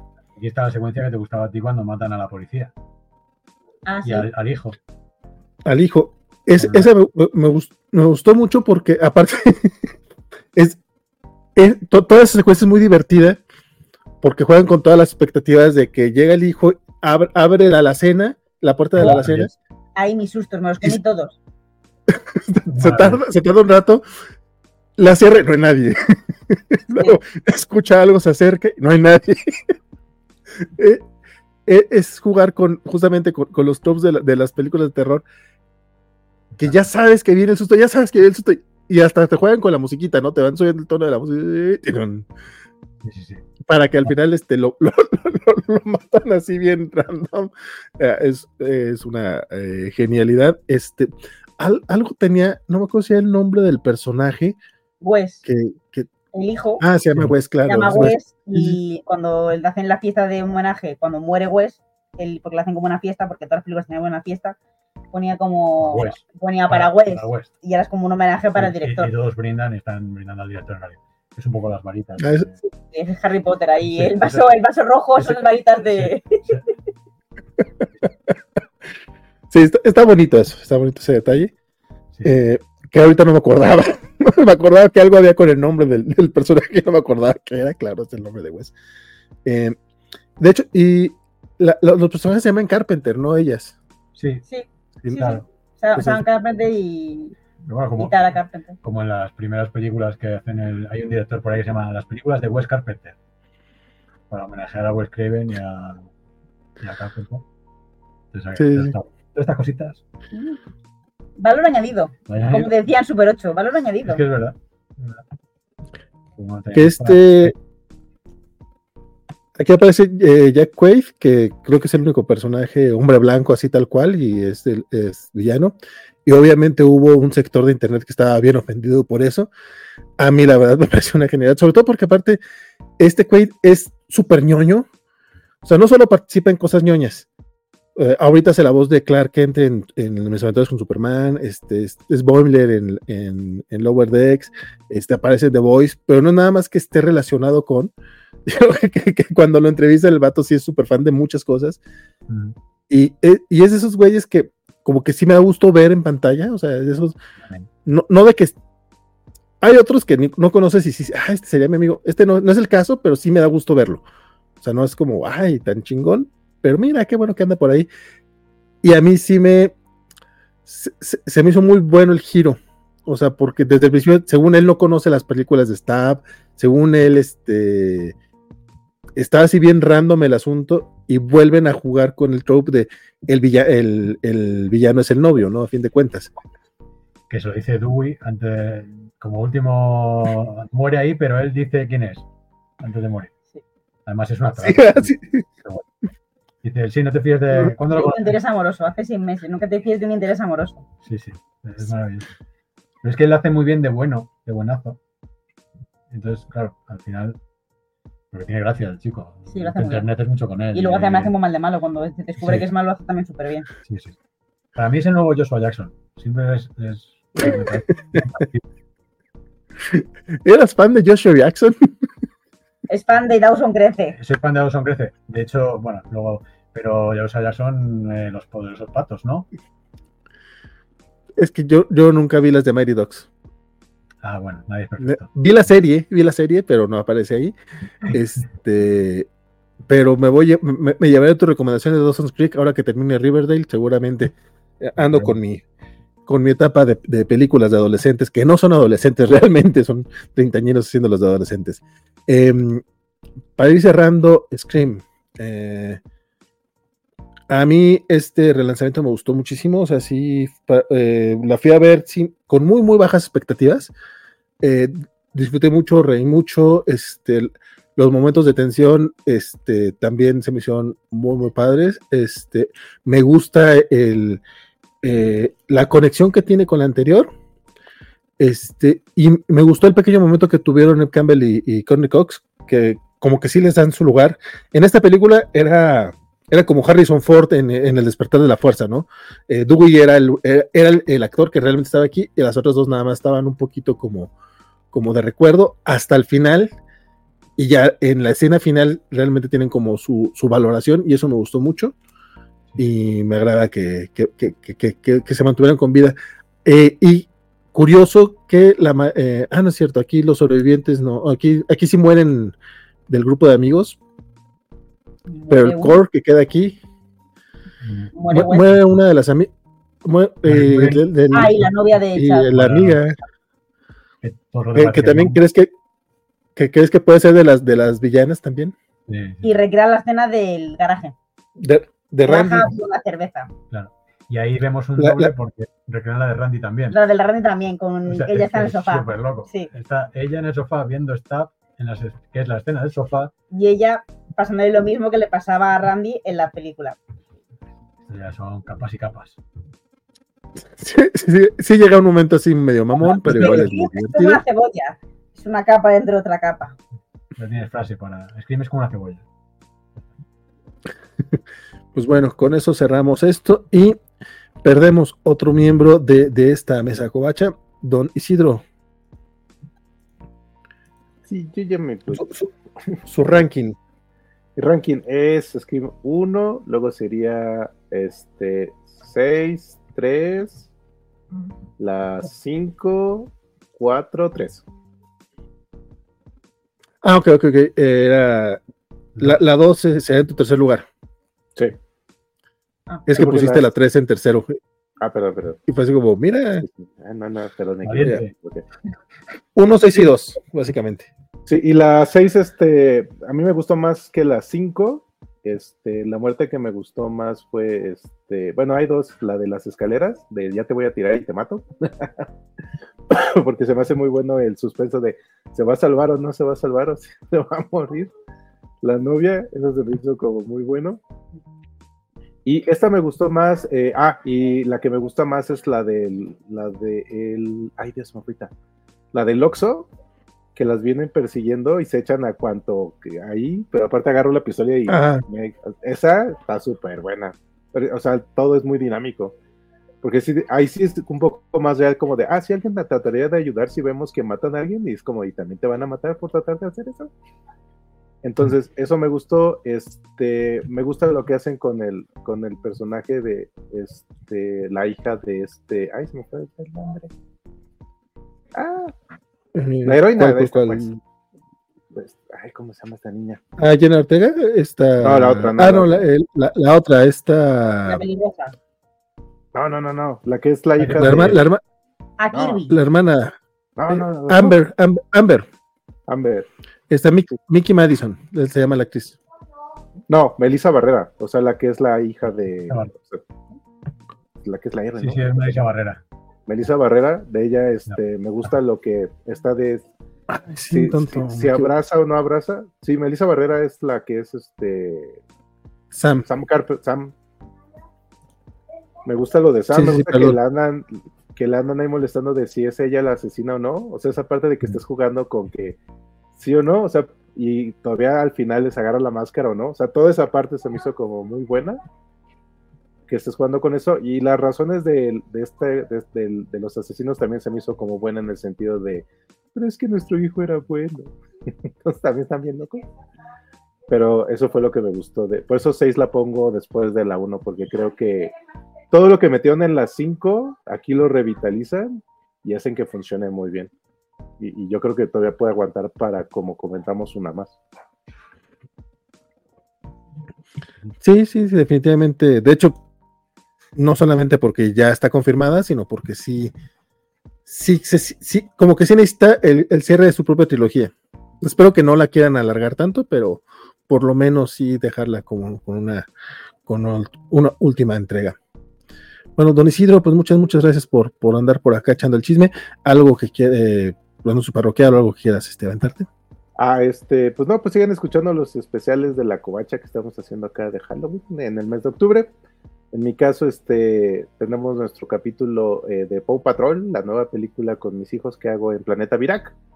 Entonces, este, para que nos escuchen también ahí en Spotify o donde pongan podcast le pone Planeta Virac y ahí tenemos contenido hecho para, pues está hecho para niños y para familias porque luego con tantos productos que tenemos, luego no sabemos si es para niños o no. Entonces, este, en eso nos hemos entretenido mis hijos y yo en hacer ese tipo de contenido y pues ando aquí también participando en cosas de la covacha. Sí, a mí la verdad me gusta mucho, mucho esa idea de Planeta Brack. Qué bueno que eh, se arma, mi estimado, porque aparte, pues es bonito ir inculcando el, el gusto ñoño a las futuras generaciones y, y- y más aún hacerlo de manera responsable. No como uno que, que se crió viendo Dragon Ball y, y Viernes 13. O que Do- do- dos franquicias que yo dos franquicias que yo no vi, por cierto.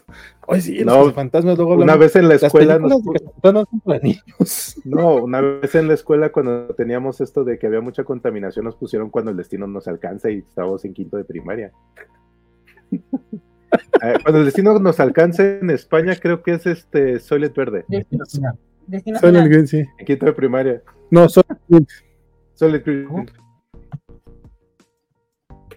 Ese donde hacen comida, donde, te- donde, a donde- los donde hacen comida a las viejitos personas. galletas, que hacen a los viejitos galletitas.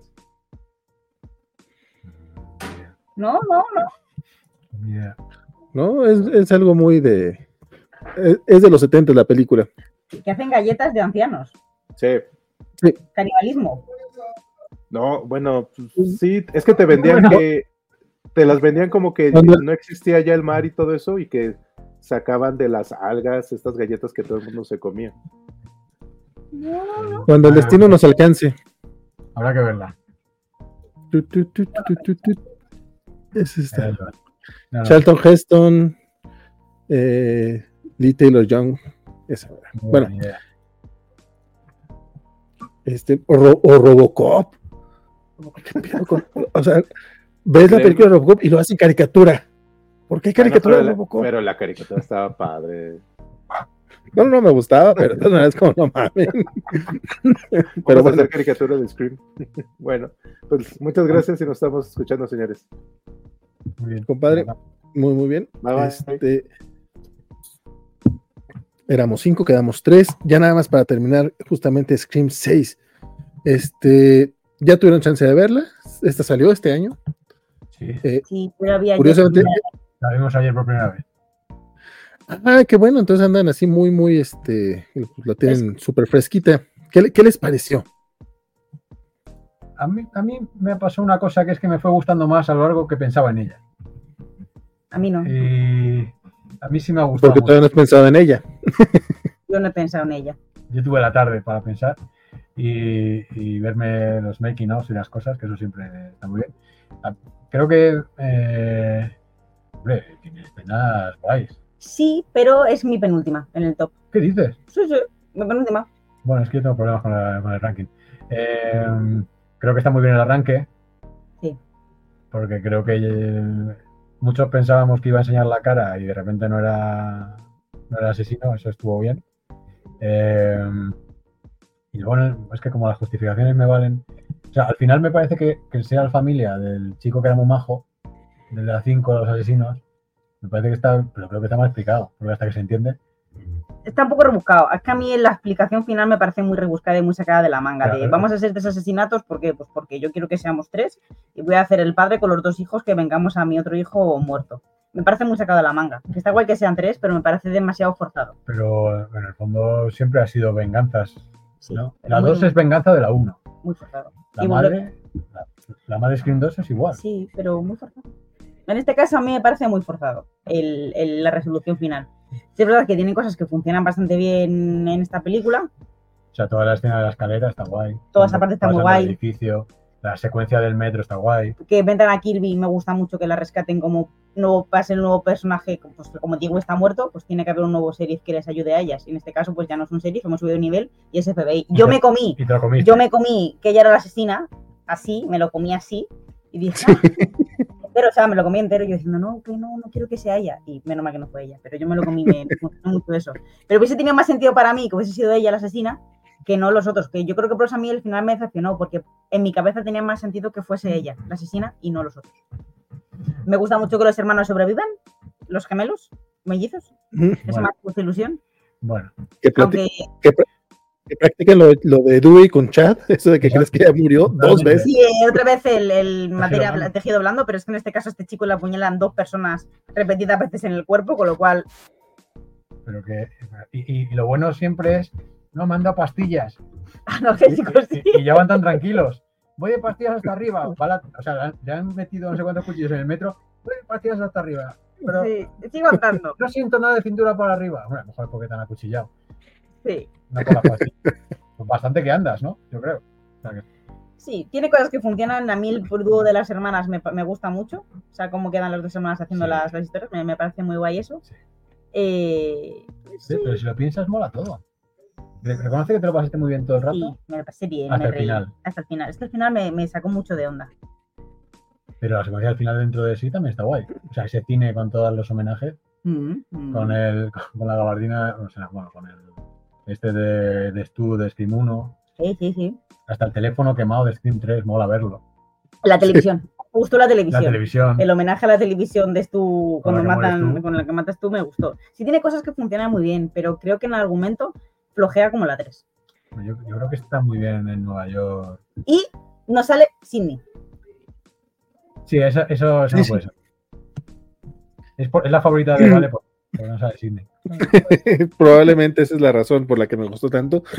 No, es que creo- eh, de- incluso en la anterior ya sentía a Sidney un poquito de más. Porque ya este es un. Pues es, es relanzamiento. Eh, funciona para darle como la despedida al personaje. Qué bueno que ande por ahí rondando. Qué bueno que se, se vaya con Mark y con las niñas a algún lugar. que- que- porque sí nos lo, porque sí nos lo dicen, o sea, sí, sí, sí mencionan con los cadáveres de, de Mark y las niñas. Se va al Hotel Bates. Eh, no sé, como que el. Me, me gustó, a mí me gustó la, la- la solución que le dieron a, a, a Sidney. No, aquí no, no, no lo sentí mal, pues. O sea, como que no, no hacía mucha falta. El, el personaje legado que se mantiene es este, esta Gail Weathers, que yo, yo sí pensé que me la mataban aquí. O sea, sí fue así de. Dijimos Eso, eso también está guay. Si en el fondo te gustó mucho la película. Bueno, a ver, que la peli me gustó, que sí, si no digo que no. Pero por eso la pongo en la penúltima. No la pongo la última. Última. Eh, yo voy a tener un problema con el ranking. Bueno, mejor. Es que es Eh, difícil porque, porque de repente podrías patear una muy abajo, pero es que en general, bueno, eh, creo que es lo que te está pasando porque a mí también me sucede, Sí, sí, sí. sí. pues que en general me gustan todas. Incluso la Sí. 4 l- no me molestó. Sí voy a tener que verla eh, de manera más decente porque tengo... Sí, porque sí, sí, sí sube un poquito con él para conseguirle todo eso. Mm. Eh, incluso la de Scream 6 la vi yo ahora que salió, creo que salió en febrero o en marzo. En marzo, salió en marzo la película. Y después de eso dije, ay, pues vamos a buscar todas. Entonces lo que hice fue ver la- la 6 y luego la 1, la 2, la 3, la 4. Hace. Ah, y la 5 ya estaba otra vez en, ya estaba en Star Plus. Y ahora que, que volvieron a subir la sexta, bueno, que, ya subieron la sexta, tardó como seis meses en llegar a, a plataforma, la volví a ver. En el rewatch me pasó lo que le pasa a, a, Ant. O sea, cuando la vi en cine, esta sí me gustó, se me hizo muy chingón, incluso la parte, eh, eh, de hecho, el, eh, que la que maten a, a una, a uno de los personajes para revelarte que no murió y que, es que, aparte es parte de la triada asesina, esa parte a mí sí me sorprendió. Yo sí Mm, esperaba que fuera eh, el amigo, porque aparte te dan muchos hints. O sea, el que es el hermano del, del asesi- de, bueno, el, hijo del asesino principal. Pero sí, es que es una película que está llena de giros. A lo mejor ya de repente llegan a hacer muchos giros y sí ya cansa. Pero es que desde el principio, el- el- la, la escena inicial a mí me encantó por eso, yo creo. O sea, eh, re- te revelan luego el, que aparte es un asesinato que no, que no, que no va a nada, porque no está ligado con los otros. Sí, sí. Me latió Ah, mucho. solo Les mataron para que no se adelantase, ¿no? Sí. Básicamente. Para poder matar sí. ellos a. Pues, a- a mí me gusta mucho. No, no O sea, me lo, quiero decir, me lo pasé muy bien. Que yo también, pero que no tanto. Y. Y creo que esta pareja nueva está guay. Gina Ortega y, Llena. Y la otra. y otra chica. Y, Que también, Vuelven a tener un ritmo de la- que se nota, que también se nota que aquí ya llena, ya estaba, ya, a, a Sí, ya, diferencia sí. de la del año pasado, aquí era como, ya tuvo, ya tuvo Merlina, ya tuvo Wednesday, entonces ya, ya le dan un poquito más de, Sí, sí, sí. de protagonismo. Es que- espero y que, me- espero que no le pase lo que le pasó a Jennifer Lawrence en X-Men. No he visto X-Men. a- ¿No? Nada de X-Men, ¿no? La 1 y la 2. ¿Por qué? Bueno, porque la vida es así. Vi las dos primeras. Tengo ganas de ver todas. ¿En serio nunca has visto Días del Futuro Pasado? No, porque me- soy un poco completista cronológicamente, entonces hasta que no vea las anteriores, tengo un problema con eso. Pero no, no, pero no, no, pero no veas la 3. bueno, Ya, luego ya. hablamos de eso. No te pasa. Ya me dijeron ya. Pero yo qué sé, por Este- terminar de verla. Pero, Lo que pasa es que Jennifer Lawrence la hace de Mystic en, la, en, en First Class. sí. Después sale los Juegos del Hambre y de repente ya en las otras tres, Jennifer Lawrence tenía este, como ya, ya era Jennifer Lawrence, ya era alguien importante, así, ya, ya tenía un papel que no correspondía a Mystic. O sea, la, la bronca no era Jennifer Lawrence, la bronca es que, pues la castaste como Mystic, güey. Mystic no es tan importante. Claro. Aquí en, el caso, en este caso, Jennifer Ortega, evi- evidentemente sí es importante porque es la hermana, pero la principal creo debería ser Sam, que eh, aparte que es la hija de, de, de Torom- del, del papá, eh, es- la hermana de Torombolo, porque su papá también es el papá de Torombolo, este, como que es la que llevaba el hilo, eh, incluso la- en la quinta, o sea, ella es la que lleva la, la historia realmente. Mm. Y aquí Pero ya se siente un poco recargado en Jenna Ortega. Sí, pero entonces si en las primeras te caía mal Sidney porque era la protagonista, en estas no te cae mal Sam Camper- Carpenter porque es la protagonista. Porque en No, esta también, no, no. es pena también. En esta es, ay, qué pena, mi, pobrecita. padre, mi padre es asesino, a ver si voy a haberlo heredado yo por la sangre y también soy una asesina, pero yo no quiero serlo. eso, eso es curioso. La herencia de asesino es curiosa. Eh, no me gusta, a mí no me gusta, estoy muy en contra de la herencia de asesinos. La genética. Eh, Estoy muy en contra de eso. Entonces no ves Riverdale. Pero no, no, estoy de acuerdo en que no, no porque su papá es asesino, ella también tiene que serlo. Eh, Pero pero me agrada. m- Pero sí, sí, sí se victimiza un poco, pero también es más badass de lo que llegó a ser Sidney. Hombre, Porque sí. ella no utiliza a la gente como, como chaleco antibalas. Ella va al frente. Me gusta, sí. me gusta Sam como protagonista. Sidney, sí lo hace. Al final, Sí, en- lo- la- no sé si incluso a partir de la 4. en la, en la 3 un poco, ¿no? No, bueno, y en la 1 en verdad, En en la, la en la 1 3, una cosa que me gusta mucho de la 3 es que le mata con un picayelos como en Instinto Básico. sí, sí. Hablan de Sharon Stone en la 1 y en la 2, y en la 3, eh, o sea que en la 3 se enfrenta a su hermano, y ya está Sidney ma- malota. Y luego ya en la 4 y en la 5. Hombre, en verdad Sidney siempre se enfrenta al final a los malos, porque al final ella siempre le remata. Ella es la que da siempre el golpe Sí, de sí. gracia. nunca mata, siempre remata. Por, por eso anda enojada esta, esta Neve Campbell, porque no pudo venir aquí a hacer eso. Porque también lo hizo en la otra, ¿no? Este, Ella da un golpe de gracia. Ella Ah, no, siempre da sí lo como el- dan, Pero matan a la, a la, a la chica. Sí, matan a la que se acaba quemando y eso. Sí, Eh. Porque, porque le, porque le echan El gel, el gel hidroalcohólico del COVID. Gel COVID. Qué grande ese momento. Sí. Qué realismo. Cuando es realista me, me, me encanta. Guiño a la realidad. A mí me gusta Sí, sí, mucho de la serie que, que Ghostface es como al y creo que las máscaras ayuda, como que es más violento, implacable, menos, menos patoso que en las primeras, eh, como más implacable. Sí, más presencia, tiene más. Joder, sí, sí. sí, sí. Ves el plano así y dices, uy, cuidado. O sea, este sí que pega puñaladas para que no sea tejido blando. Sí, sí. Pero bueno, que al final se le escapan todos. Eh, este es un clásico del género también.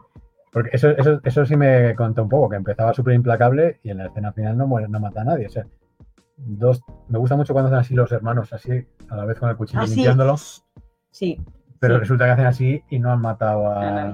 a nadie. En fin, ¿Ves? Tiene cosas que no funcionan. Sí, sí. pero es cosa, pero es cosa de género. O sea, si, si Dewey no, no sobrevive, tiene que sobrevivir alguien. Y bueno, yo creía, bueno, ya sobrevive Courtney Cox en realidad. ¿no? Eh, Courtney Cox es la única que queda junto con Ned. Entonces, Eso está guay. Dice, que sepa que no pudo conmigo. Decirle a Sidney que no pudo conmigo. Sí. Y yo digo, pues ya la Está bonito, está, está bonito el, el guiño a Sidney, el que sobreviva de Ultimate Beach, que es está Courtney Cox, que neta su personaje me, me gusta mucho. Sí. Y que aparte, está bien perro, de, de, de que le- la, eh, la- la va a cachetear Sam, se quita y, y es la que le da el y mano. la otra, al otro lado. ¡cha! Me encantó, yo ahí me reí mucho. sí, sí, sí. E- Ese guiño está muy bien. Está muy guay. Pero No, en general, Los tiraguiños me esta- gusta. esta me gustó mucho por, porque realmente eh, que a lo mejor la, la, la quin- la quinta, es más homenaje como una buena recuela, pero aquí tenemos todo este vistazo a la saga entera, o sea, como que s- sí, sí, para disfrutarla al nivel, sí tenías que haber visto las anteriores y quererlas aparte. Sí, sí, sí, claro. Esta, esta solamente es para fans. No vas al cine a ver Scream 6 en plan, ¿de qué vemos hoy? Ah, pues Scream. No, Bueno, la puedes entender Sí, sí. como acción. No te gustaría. Si le ponemos original a 6 perderías de todo. repente, no la va a gustar. por. No, no, claro. pero que Perderías, perderías muchas capas de la cebolla. Sí. ¿No? ¿Ves? Cebolla. Sí. Eh, eh, sería como Ahsoka. Sin ver Rebels ni Clone Wars. Que, Pues que, igual, porque que así es como yo vi a Ahsoka y a mí no me gustó Ahsoka. Claro, Bueno, no me- sí me gustó, o sea, está entretenida, es- eh, es siempre lo hice el mame de que no, Pero mira, Está entretenida, de Star Wars, pero no está al nivel. La típica frase que dice Francisco. Francisco siempre dice que en Star Wars todo rima al final. Pues en Scream, Ajá. al final llega un punto que también le hacen que todo rime. Vuelven al estar citándose todo el rato unas a las anteriores, hace que todo al final cuadre y cree pues al final Sí. como un, un lore interno propio que solamente funciona dentro de las películas de Scream y que la gente que le gusta Scream, cada película, los guiñitos tontos que hacen, digas, ¡ay, qué alegría! Porque en Scream todo rima también. Además que lo- sí, sí, qué alegría, yo lo digo mucho cuando veo Scream. Es que es un gustito, cada vez que ves algo, entiendes ahí una Sí. referencia, está súper bien. Y me pasa uno con Scream 6, que supongo que por eso está bien, que yo la vi ayer por la mañana y me la veía ahora, pero feliz de la vida. Me pasa en general con muchas de Scream menos con la 3. Que, que las vería. O sea, es como, casi te digo, placer, no sé si placer culpable como he dicho antes, o casi, eh, ¿cómo es? Película de confort, ¿no? Sí, película con confort, sí. Es- es- y esta la vi solo una vez y, y ya la quiero volver a ver. Yo sí, yo sí. De hecho, a mí me pasó, o sea, te digo, básicamente por eso hice el rewatch. O sea, porque vi la sexta y vi tantos guiños que no estaba captando. Ah, claro. Y no, no, me voy a ver todas para volver a ver la sexta. Eh, si acaso mi error fue que las vi todas cuando todavía no estaba disponible la sexta en, streaming, entonces eh, me tardé un poquito. Bueno, que la creo que la de corrido un poquito también, pero yo creo que como, como, como ustedes la vieron así de, de corridito a las seis, se va a disfrutar bastante. Sí, yo, es que yo al final me lo apañé y me vi una por semana, o sea, una por día. Lunes la 1, martes la 2, miércoles la 3. Llegué perfecta a este, a este programa. Sí, sí. Y yo como buenamente. Sí, tú como buenamente pudiste, sí, efectivamente. Somos muy fans y estamos muy felices de Scream. Sí, Viva Scream. Ya está. Este, bueno, ya para, para ir cerrando, eh, deta- deta- ot- otros detallitos que hay. Per- perdonen ustedes. no- nuevamente, cuando digo que, que- que- que va a ser algo corto, nunca lo hago corto. Ustedes me disculparán. Este, según yo había eh, cronometrado 20 minutos por película, no se puede. Eh, Y no hemos hablado de mucho, ¿eh? no. de la serie. ¿Vieron la la serie de televisión? No la he visto, No porque aquí ha estado complicado. Estuvo en Netflix, no la vi en su momento y la han quitado de Netflix y no está en estuvo, ningún lado. estuvo muy poco tiempo. Llevo meses. intentándola encontrar eh, tiempo y tiempo y no. No. No. es, es una cosa muy curiosa. No les voy a decir que es algo eh, obligado. De hecho, eh, de entrada, Ghostface aquí, pues no, no tuvieron lo- los derechos de la marca, que yo creo que ahorita el buen Luis nos podrá platicar un poquito al respecto. Eh, entonces, la, la- la máscara cambia. El- la, primer- la primera temporada la emitieron por MTV. Ah, las actuaciones están nivel MTV, o sea, es- y la dirección, o sea, es malito, es casi telenovelesco, pero es entretenido y es intrigante y el misterio está muy chingón y se resuelve y todo, ¿no? La segunda temporada la compró Netflix, de hecho, ahorita que mencionas, sí es cierto, creo que ya no está en Netflix, pero según yo la segunda la, la produjo ellos, a ver si no luego es imposible conseguirlas, eh, que, que la hayan quitado por, para, para ahorrarse impuestos y ya hayan, la hayan desaparecido por completo. La segunda temporada tiene los mismos actores, pero la dirección es distinta, ya es un poquito más seria, más seria en cuanto a en cuanto a a las actuaciones y a la dirección, pero, pero la- la- como franquicia nunca se toman en serio, Ah. o vamos, nunca se, nunca se toman en, en el plan de mucho respeto, ¿no? O sea, se respetan a sí mismos, se toman en serio, pero se, te- se permiten jugar, y eso tenían los dos, la- las dos temporadas. La primera, al ser casi telenovelesco, pues con mayor razón, era muy graciosa. La segunda, un poquito más seria, pero sin, de- sin, sin ser este, solemne. Y creo que funcionaba bastante bien. Este, en ese caso, el- las reglas aplican para series de televisión, series de misterio, series de asesinato, y también funcionan. No tiene absolutamente nada que ver con Sidney Prescott, con Woodsboro ni con Ghostface, pero logran mantener la esencia de una manera muy, eh, pues, pues, pues, pues- pues muy bien. La verdad es que es una cosa Ah, que tra- traigo ganas de, volver, de volverla a ver. Este, lamentablemente ya no está en Netflix. Y apenas, ahorita me estoy acordando que, que sí es cierto. Según yo, la segunda temporada la compró Netflix y a lo mejor ya la desaparecieron y a nadie Ah, le importó. Tiene una tercera. Ahí tiene una tercera temporada también. La tercera nunca la vi. Sí, sí, hay tres temporadas. ¡Demonios! no sé que no habías visto la tercera, pero hay tercera temporada. Sí, sí. Sí, no vi la tercera. Ay, Pues sí. y lo, lo- lo bueno es que lo- los misterios sí se resuelven, entonces Ah, vale. eh, no, no- no es como Only Murders in the Building que las, las, las temporadas las terminan con un nuevo asesinato. Qué, bu- qué bueno que ya renovaron Only Building para la cuarta temporada. Creo que no la han visto, así que no les voy a No, arruinar ¿cómo este, nada de la sí, tercera, pero, pero qué chulada de serie, qué chulada de serie. Sí, Este, bueno, eh, Consigue ver la tercera, o como sea, vale. Sí, no, de hecho, voy a tratar de conseguir la serie en general porque sí, es de esas que, que, no, que, que- que no pegaron tanto como para que sea fácil conseguirlas en DVD o incluso en streamings. Qué, qué- qué- qué triste. Pues vale. Pero bueno, este, no sé si tengan algunos datos que quieran agregar. Por- Luis, dijiste, hay mucho de que no hemos hablado, no sé si algo quieras agregar, algo que nos, que nos No, haya no, fallado. es que te lo digo como cuando estás con un amigo y hablas horas Sí, sí. sobre Scream. Y quedan cosas y al día siguiente dices, ay, no comenté esto ni lo otro.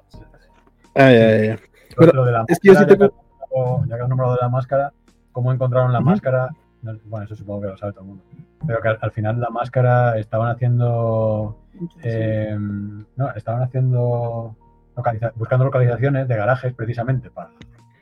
eh, y en una caja estaba esa máscara que era de una empresa de disfraces cutrones de, de Halloween. Entonces le gustó mucho a Wes Craven, se tiraron no sé cuánto tiempo intentando hacer un diseño que se pareciese y hubo un momento en el que dijeron, ¿y si a esta empresa le compramos los derechos de esta máscara? Entonces lo que fueron, hicieron directamente es comprar los derechos y se acabó. Entonces, desde entonces, por eso, en muchos sitios que viene la máscara, eh, por ejemplo, las últimas figuras de NECA, esta que han sacado para esta película que has puesto de no viene Scream por ningún lado porque no tienen derechos. Pone solo Ghostface.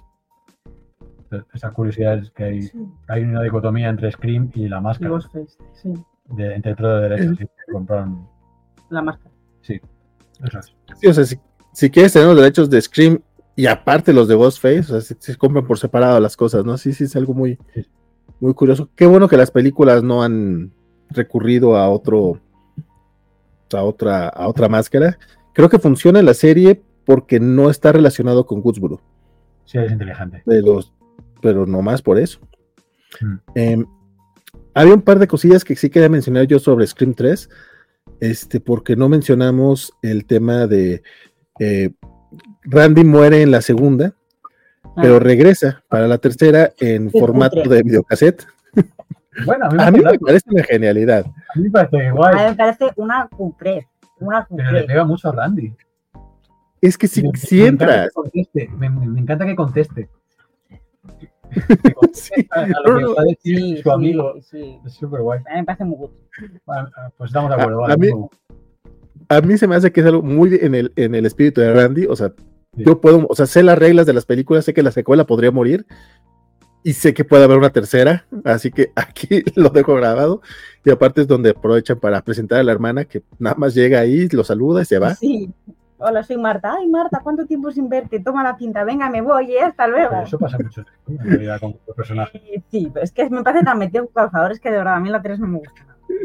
Y, re- y re- y regreso para la quinta, como la Sí. mamá de. De repente, ay, tomar unos pastelitos, que estoy haciendo unas cosas como madre. Bueno, han pasado los años y esto está guay. Y el altar que tiene en la casa de, altar de de- Randy. de- sabes, de eso, me- eso me Randy. gusta mucho el altar. Está muy casa. bien. Este, y no mencionamos a los asesinos, lo cual sí se nota que no les gustó nada la tercera y que yo en, el- en su momento estaba muy dormido como para tratar de defenderla. Pero eh, el asesino de la tercera es la única vez en la que es un, un asesino único, que es el director de la película. Pero en- durante toda la película te dan muchos indicios de que una de las actrices también es asesina. Y en, como, como- esa película sufrió de muchos, de, mu- de muchos rewrites, lo están reescribiendo a cada rato. En, el- en mucho, durante mu- mucho tiempo sí ella iba a ser asesina y por eso están todos esos guiños, porque si era asesina, una, una, una flaquita de, de pelo corto rubia. Sí, sí, sí, la que hacía de Sidney. Que es tan Sí, ella. asesina. Ah, O sea, o sea, en un Sí, sí, momento sí. Sí, sí, sí. Es que la película. Y- y ya nomás esa, esa mención, o sea, de que De la 3 me hace mucha gracia que no hemos hablado la crítica que hacen a los productores de Hollywood Ah, que hacían sí, fiestas, Sí. eh, y entonces, que es cuando corrompen a, a, Ah, a Maureen Prescott, Maureen. entonces se vuelve a, a Gooseboro por lo que le pasó en una fiesta que acabó la cosa muy mal. Y, y luego esa, eh, claro, esa secuencia cobra más Sentido. un segundo, sí, cobra más sentido, un segundo cuando quien produjo eso fue Harvey Weinstein. Que luego ya no Sí. produjo las demás porque ya no Claro. ya estaba en la cárcel el señor. Sí. Tiene, Pero- tiene sentido, o sea, es- Pero al final parece que ese personaje está escrito para decir es Harvey Weinstein. sí, pero a la- a- esto a la- después lo ves. sí, sí. Pero sí, tiene, tiene su gracia. Eso es verdad que lo único que salvo de la 3 es eso, es la crítica hacia Hollywood y los productores. Venga, te lo compro, lo salvo. Yo, yo salvo muchas cosas más. Creo que es un problema de ritmo. Pero las ideas, las ideas están bien, pero están mal desarrolladas. Como Iron Man 2. Como Iron Man. Es que, es que Iron Man 2, yo la defiendo por escenas. Porque sí. tiene muy buenas escenas, tiene muy buenas. me Pero el ritmo es horrible. Sí, sí, sí. Con- Sí. Bo- de- eh, digo, yo la 3 en este rewatch para mí eh, fue disfrutable. Yo recuerdo que no me gustaba absolutamente nada y ahora que la volví a ver dije, oye, pues no, es- no está mal, mira, está este, tiene estos detalles, esto, esto gracioso hasta este momento. Y después de ver, después de ver las películas, eh, me metía una hora, hora y media a, a Internet Movie Database este, para ver todo. Y ahí fue donde vi lo de, lo de que justamente sí era, sí, sí iba a ser de las asesinas, todos los problemas que tuvieron justamente para la producción.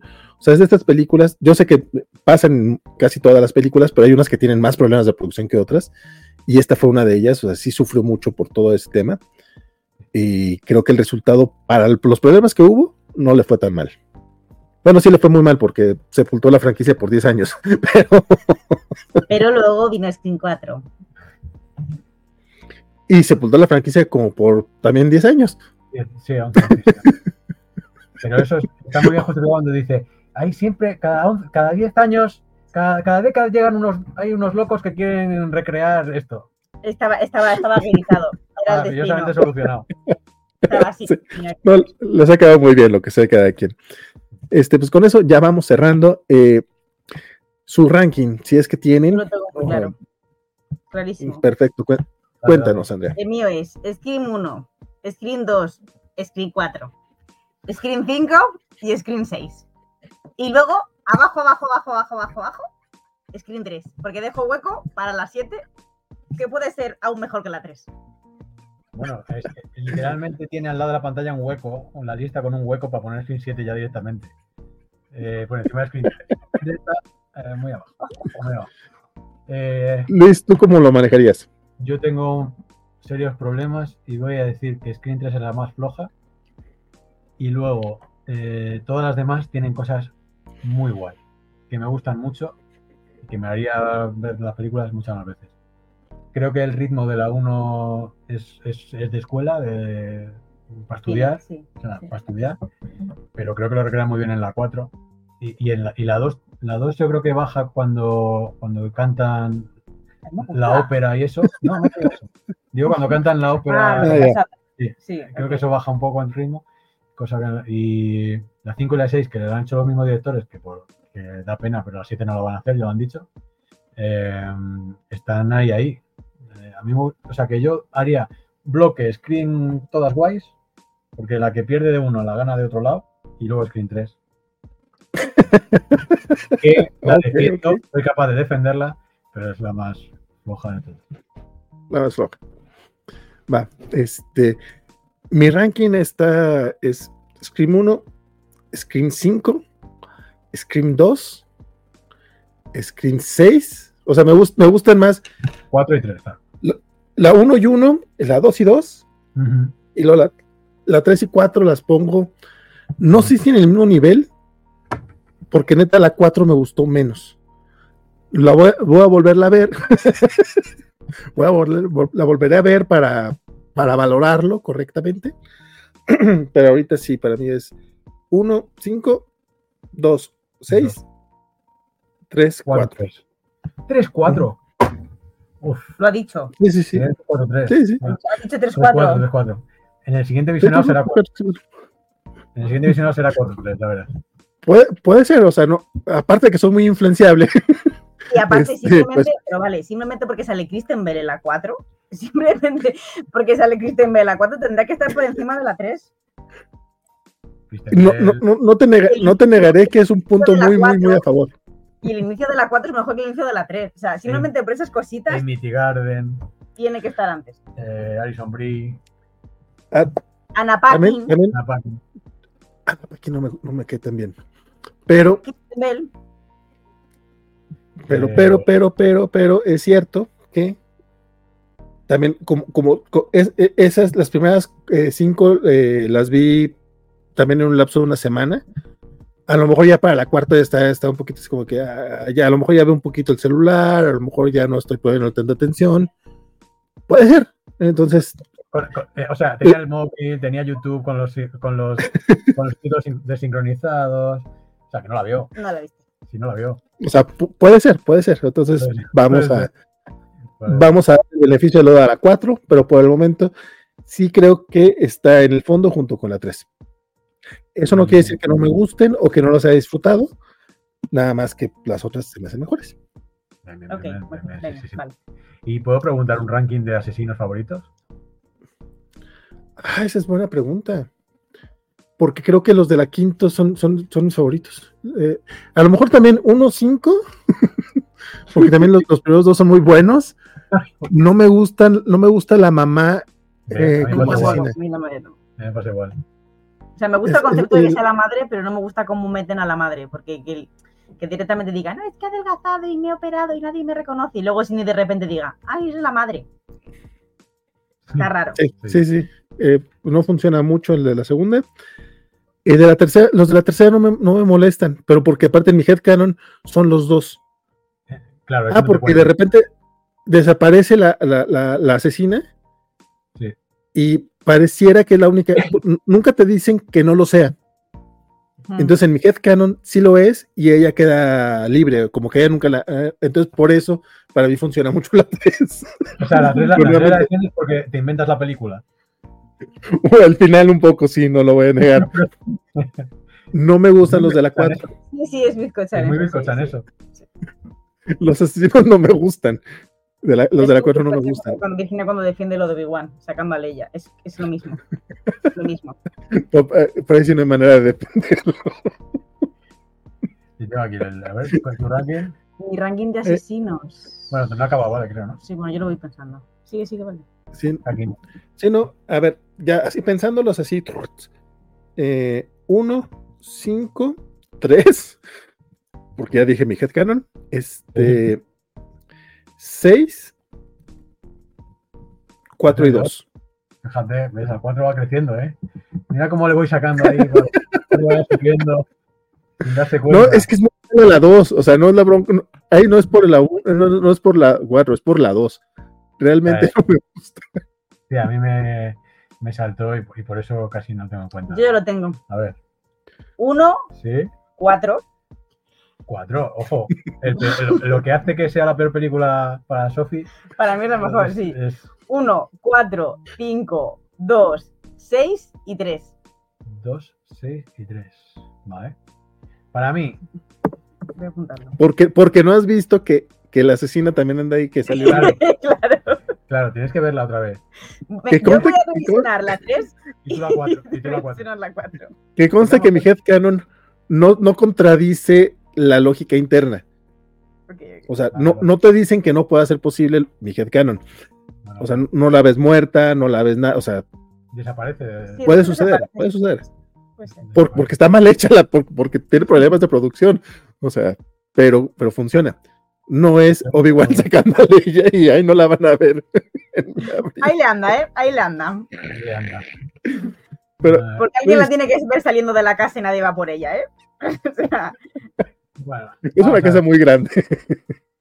imagínate, se Con queda pasadizos secretos. ¿Quién? La que no sale, la actriz. Ah, sí, sí. Se queda encerrada y se queda muerta. Screen 7. Ahí, que, salga, un- que salga en Screen 7. De repente. Está ya poca madre, ya sí la compro. En plan, La rollo, rompo. en plan rollo parásitos. Que se queda viviendo en el sótano de la casa. Es la asesina. No, a los parásitos, claro. Claro, Y de repente compra esta casa para hacer el homenaje al productor y sale ella, va matando unos unos desde el garaje. Claro. Screen, compro. como guionista, tengo muy buenas ideas. Ay. Eso y lo de Cindy. Creo- sus- Creo que el problema de la 2 es que hay un asesino que está bien y otro que está muy mal, Venga, pues que tranqui, es la madre. que te lo apunto. Eh, creo que la 1 debería estar, porque Billy Loomis al final es el que alumbra todo, toda la saga.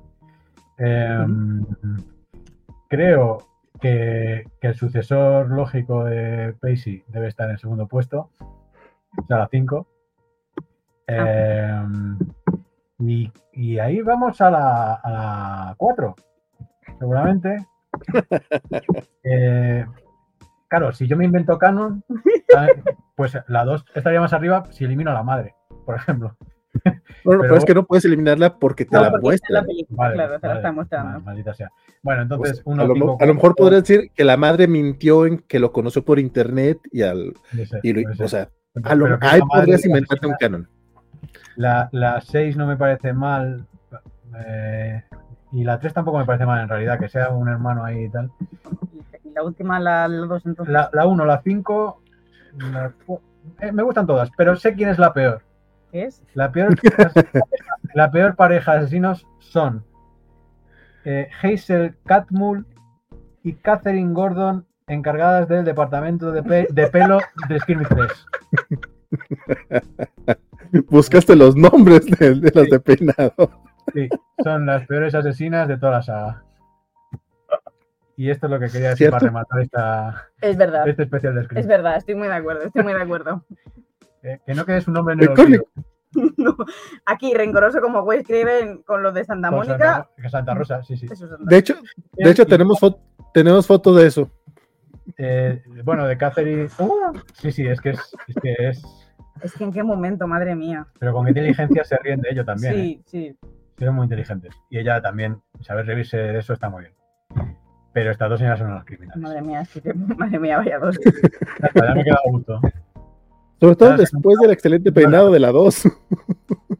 Eh, es que sí es cierto, ahorita, sí. lo, ahorita lo mencionó Ant, y sí es cierto, la 2, qué peinado. o sea, el- el- lo- Guapísima. lo- los toques rojos, el pelo corto, Sí, pero. muy bella. guapísimas. Sí, sí. Pero pasa una cosa curiosa, que en la 1, es un año antes, pero como están en un Parece más pueblo, mayor, como están en un sí. pueblo, eh, eh, tienen cardaos de los 80. Sí, parece. Gail Weather parece Karen en la 1 y en la 2 ya parece Kelly. Es que después van a Los Ángeles, una se hace famosa, la otra va a Los Ángeles a la y, universidad. luego en Los y Ángeles, y luego en Los Ángeles ya parece Alasne. Alasne es un nombre muy vasco, porque parece Ah, vasca. Vasca, sí, sí, sí. Alasne. Sí, sí, sí. Sí.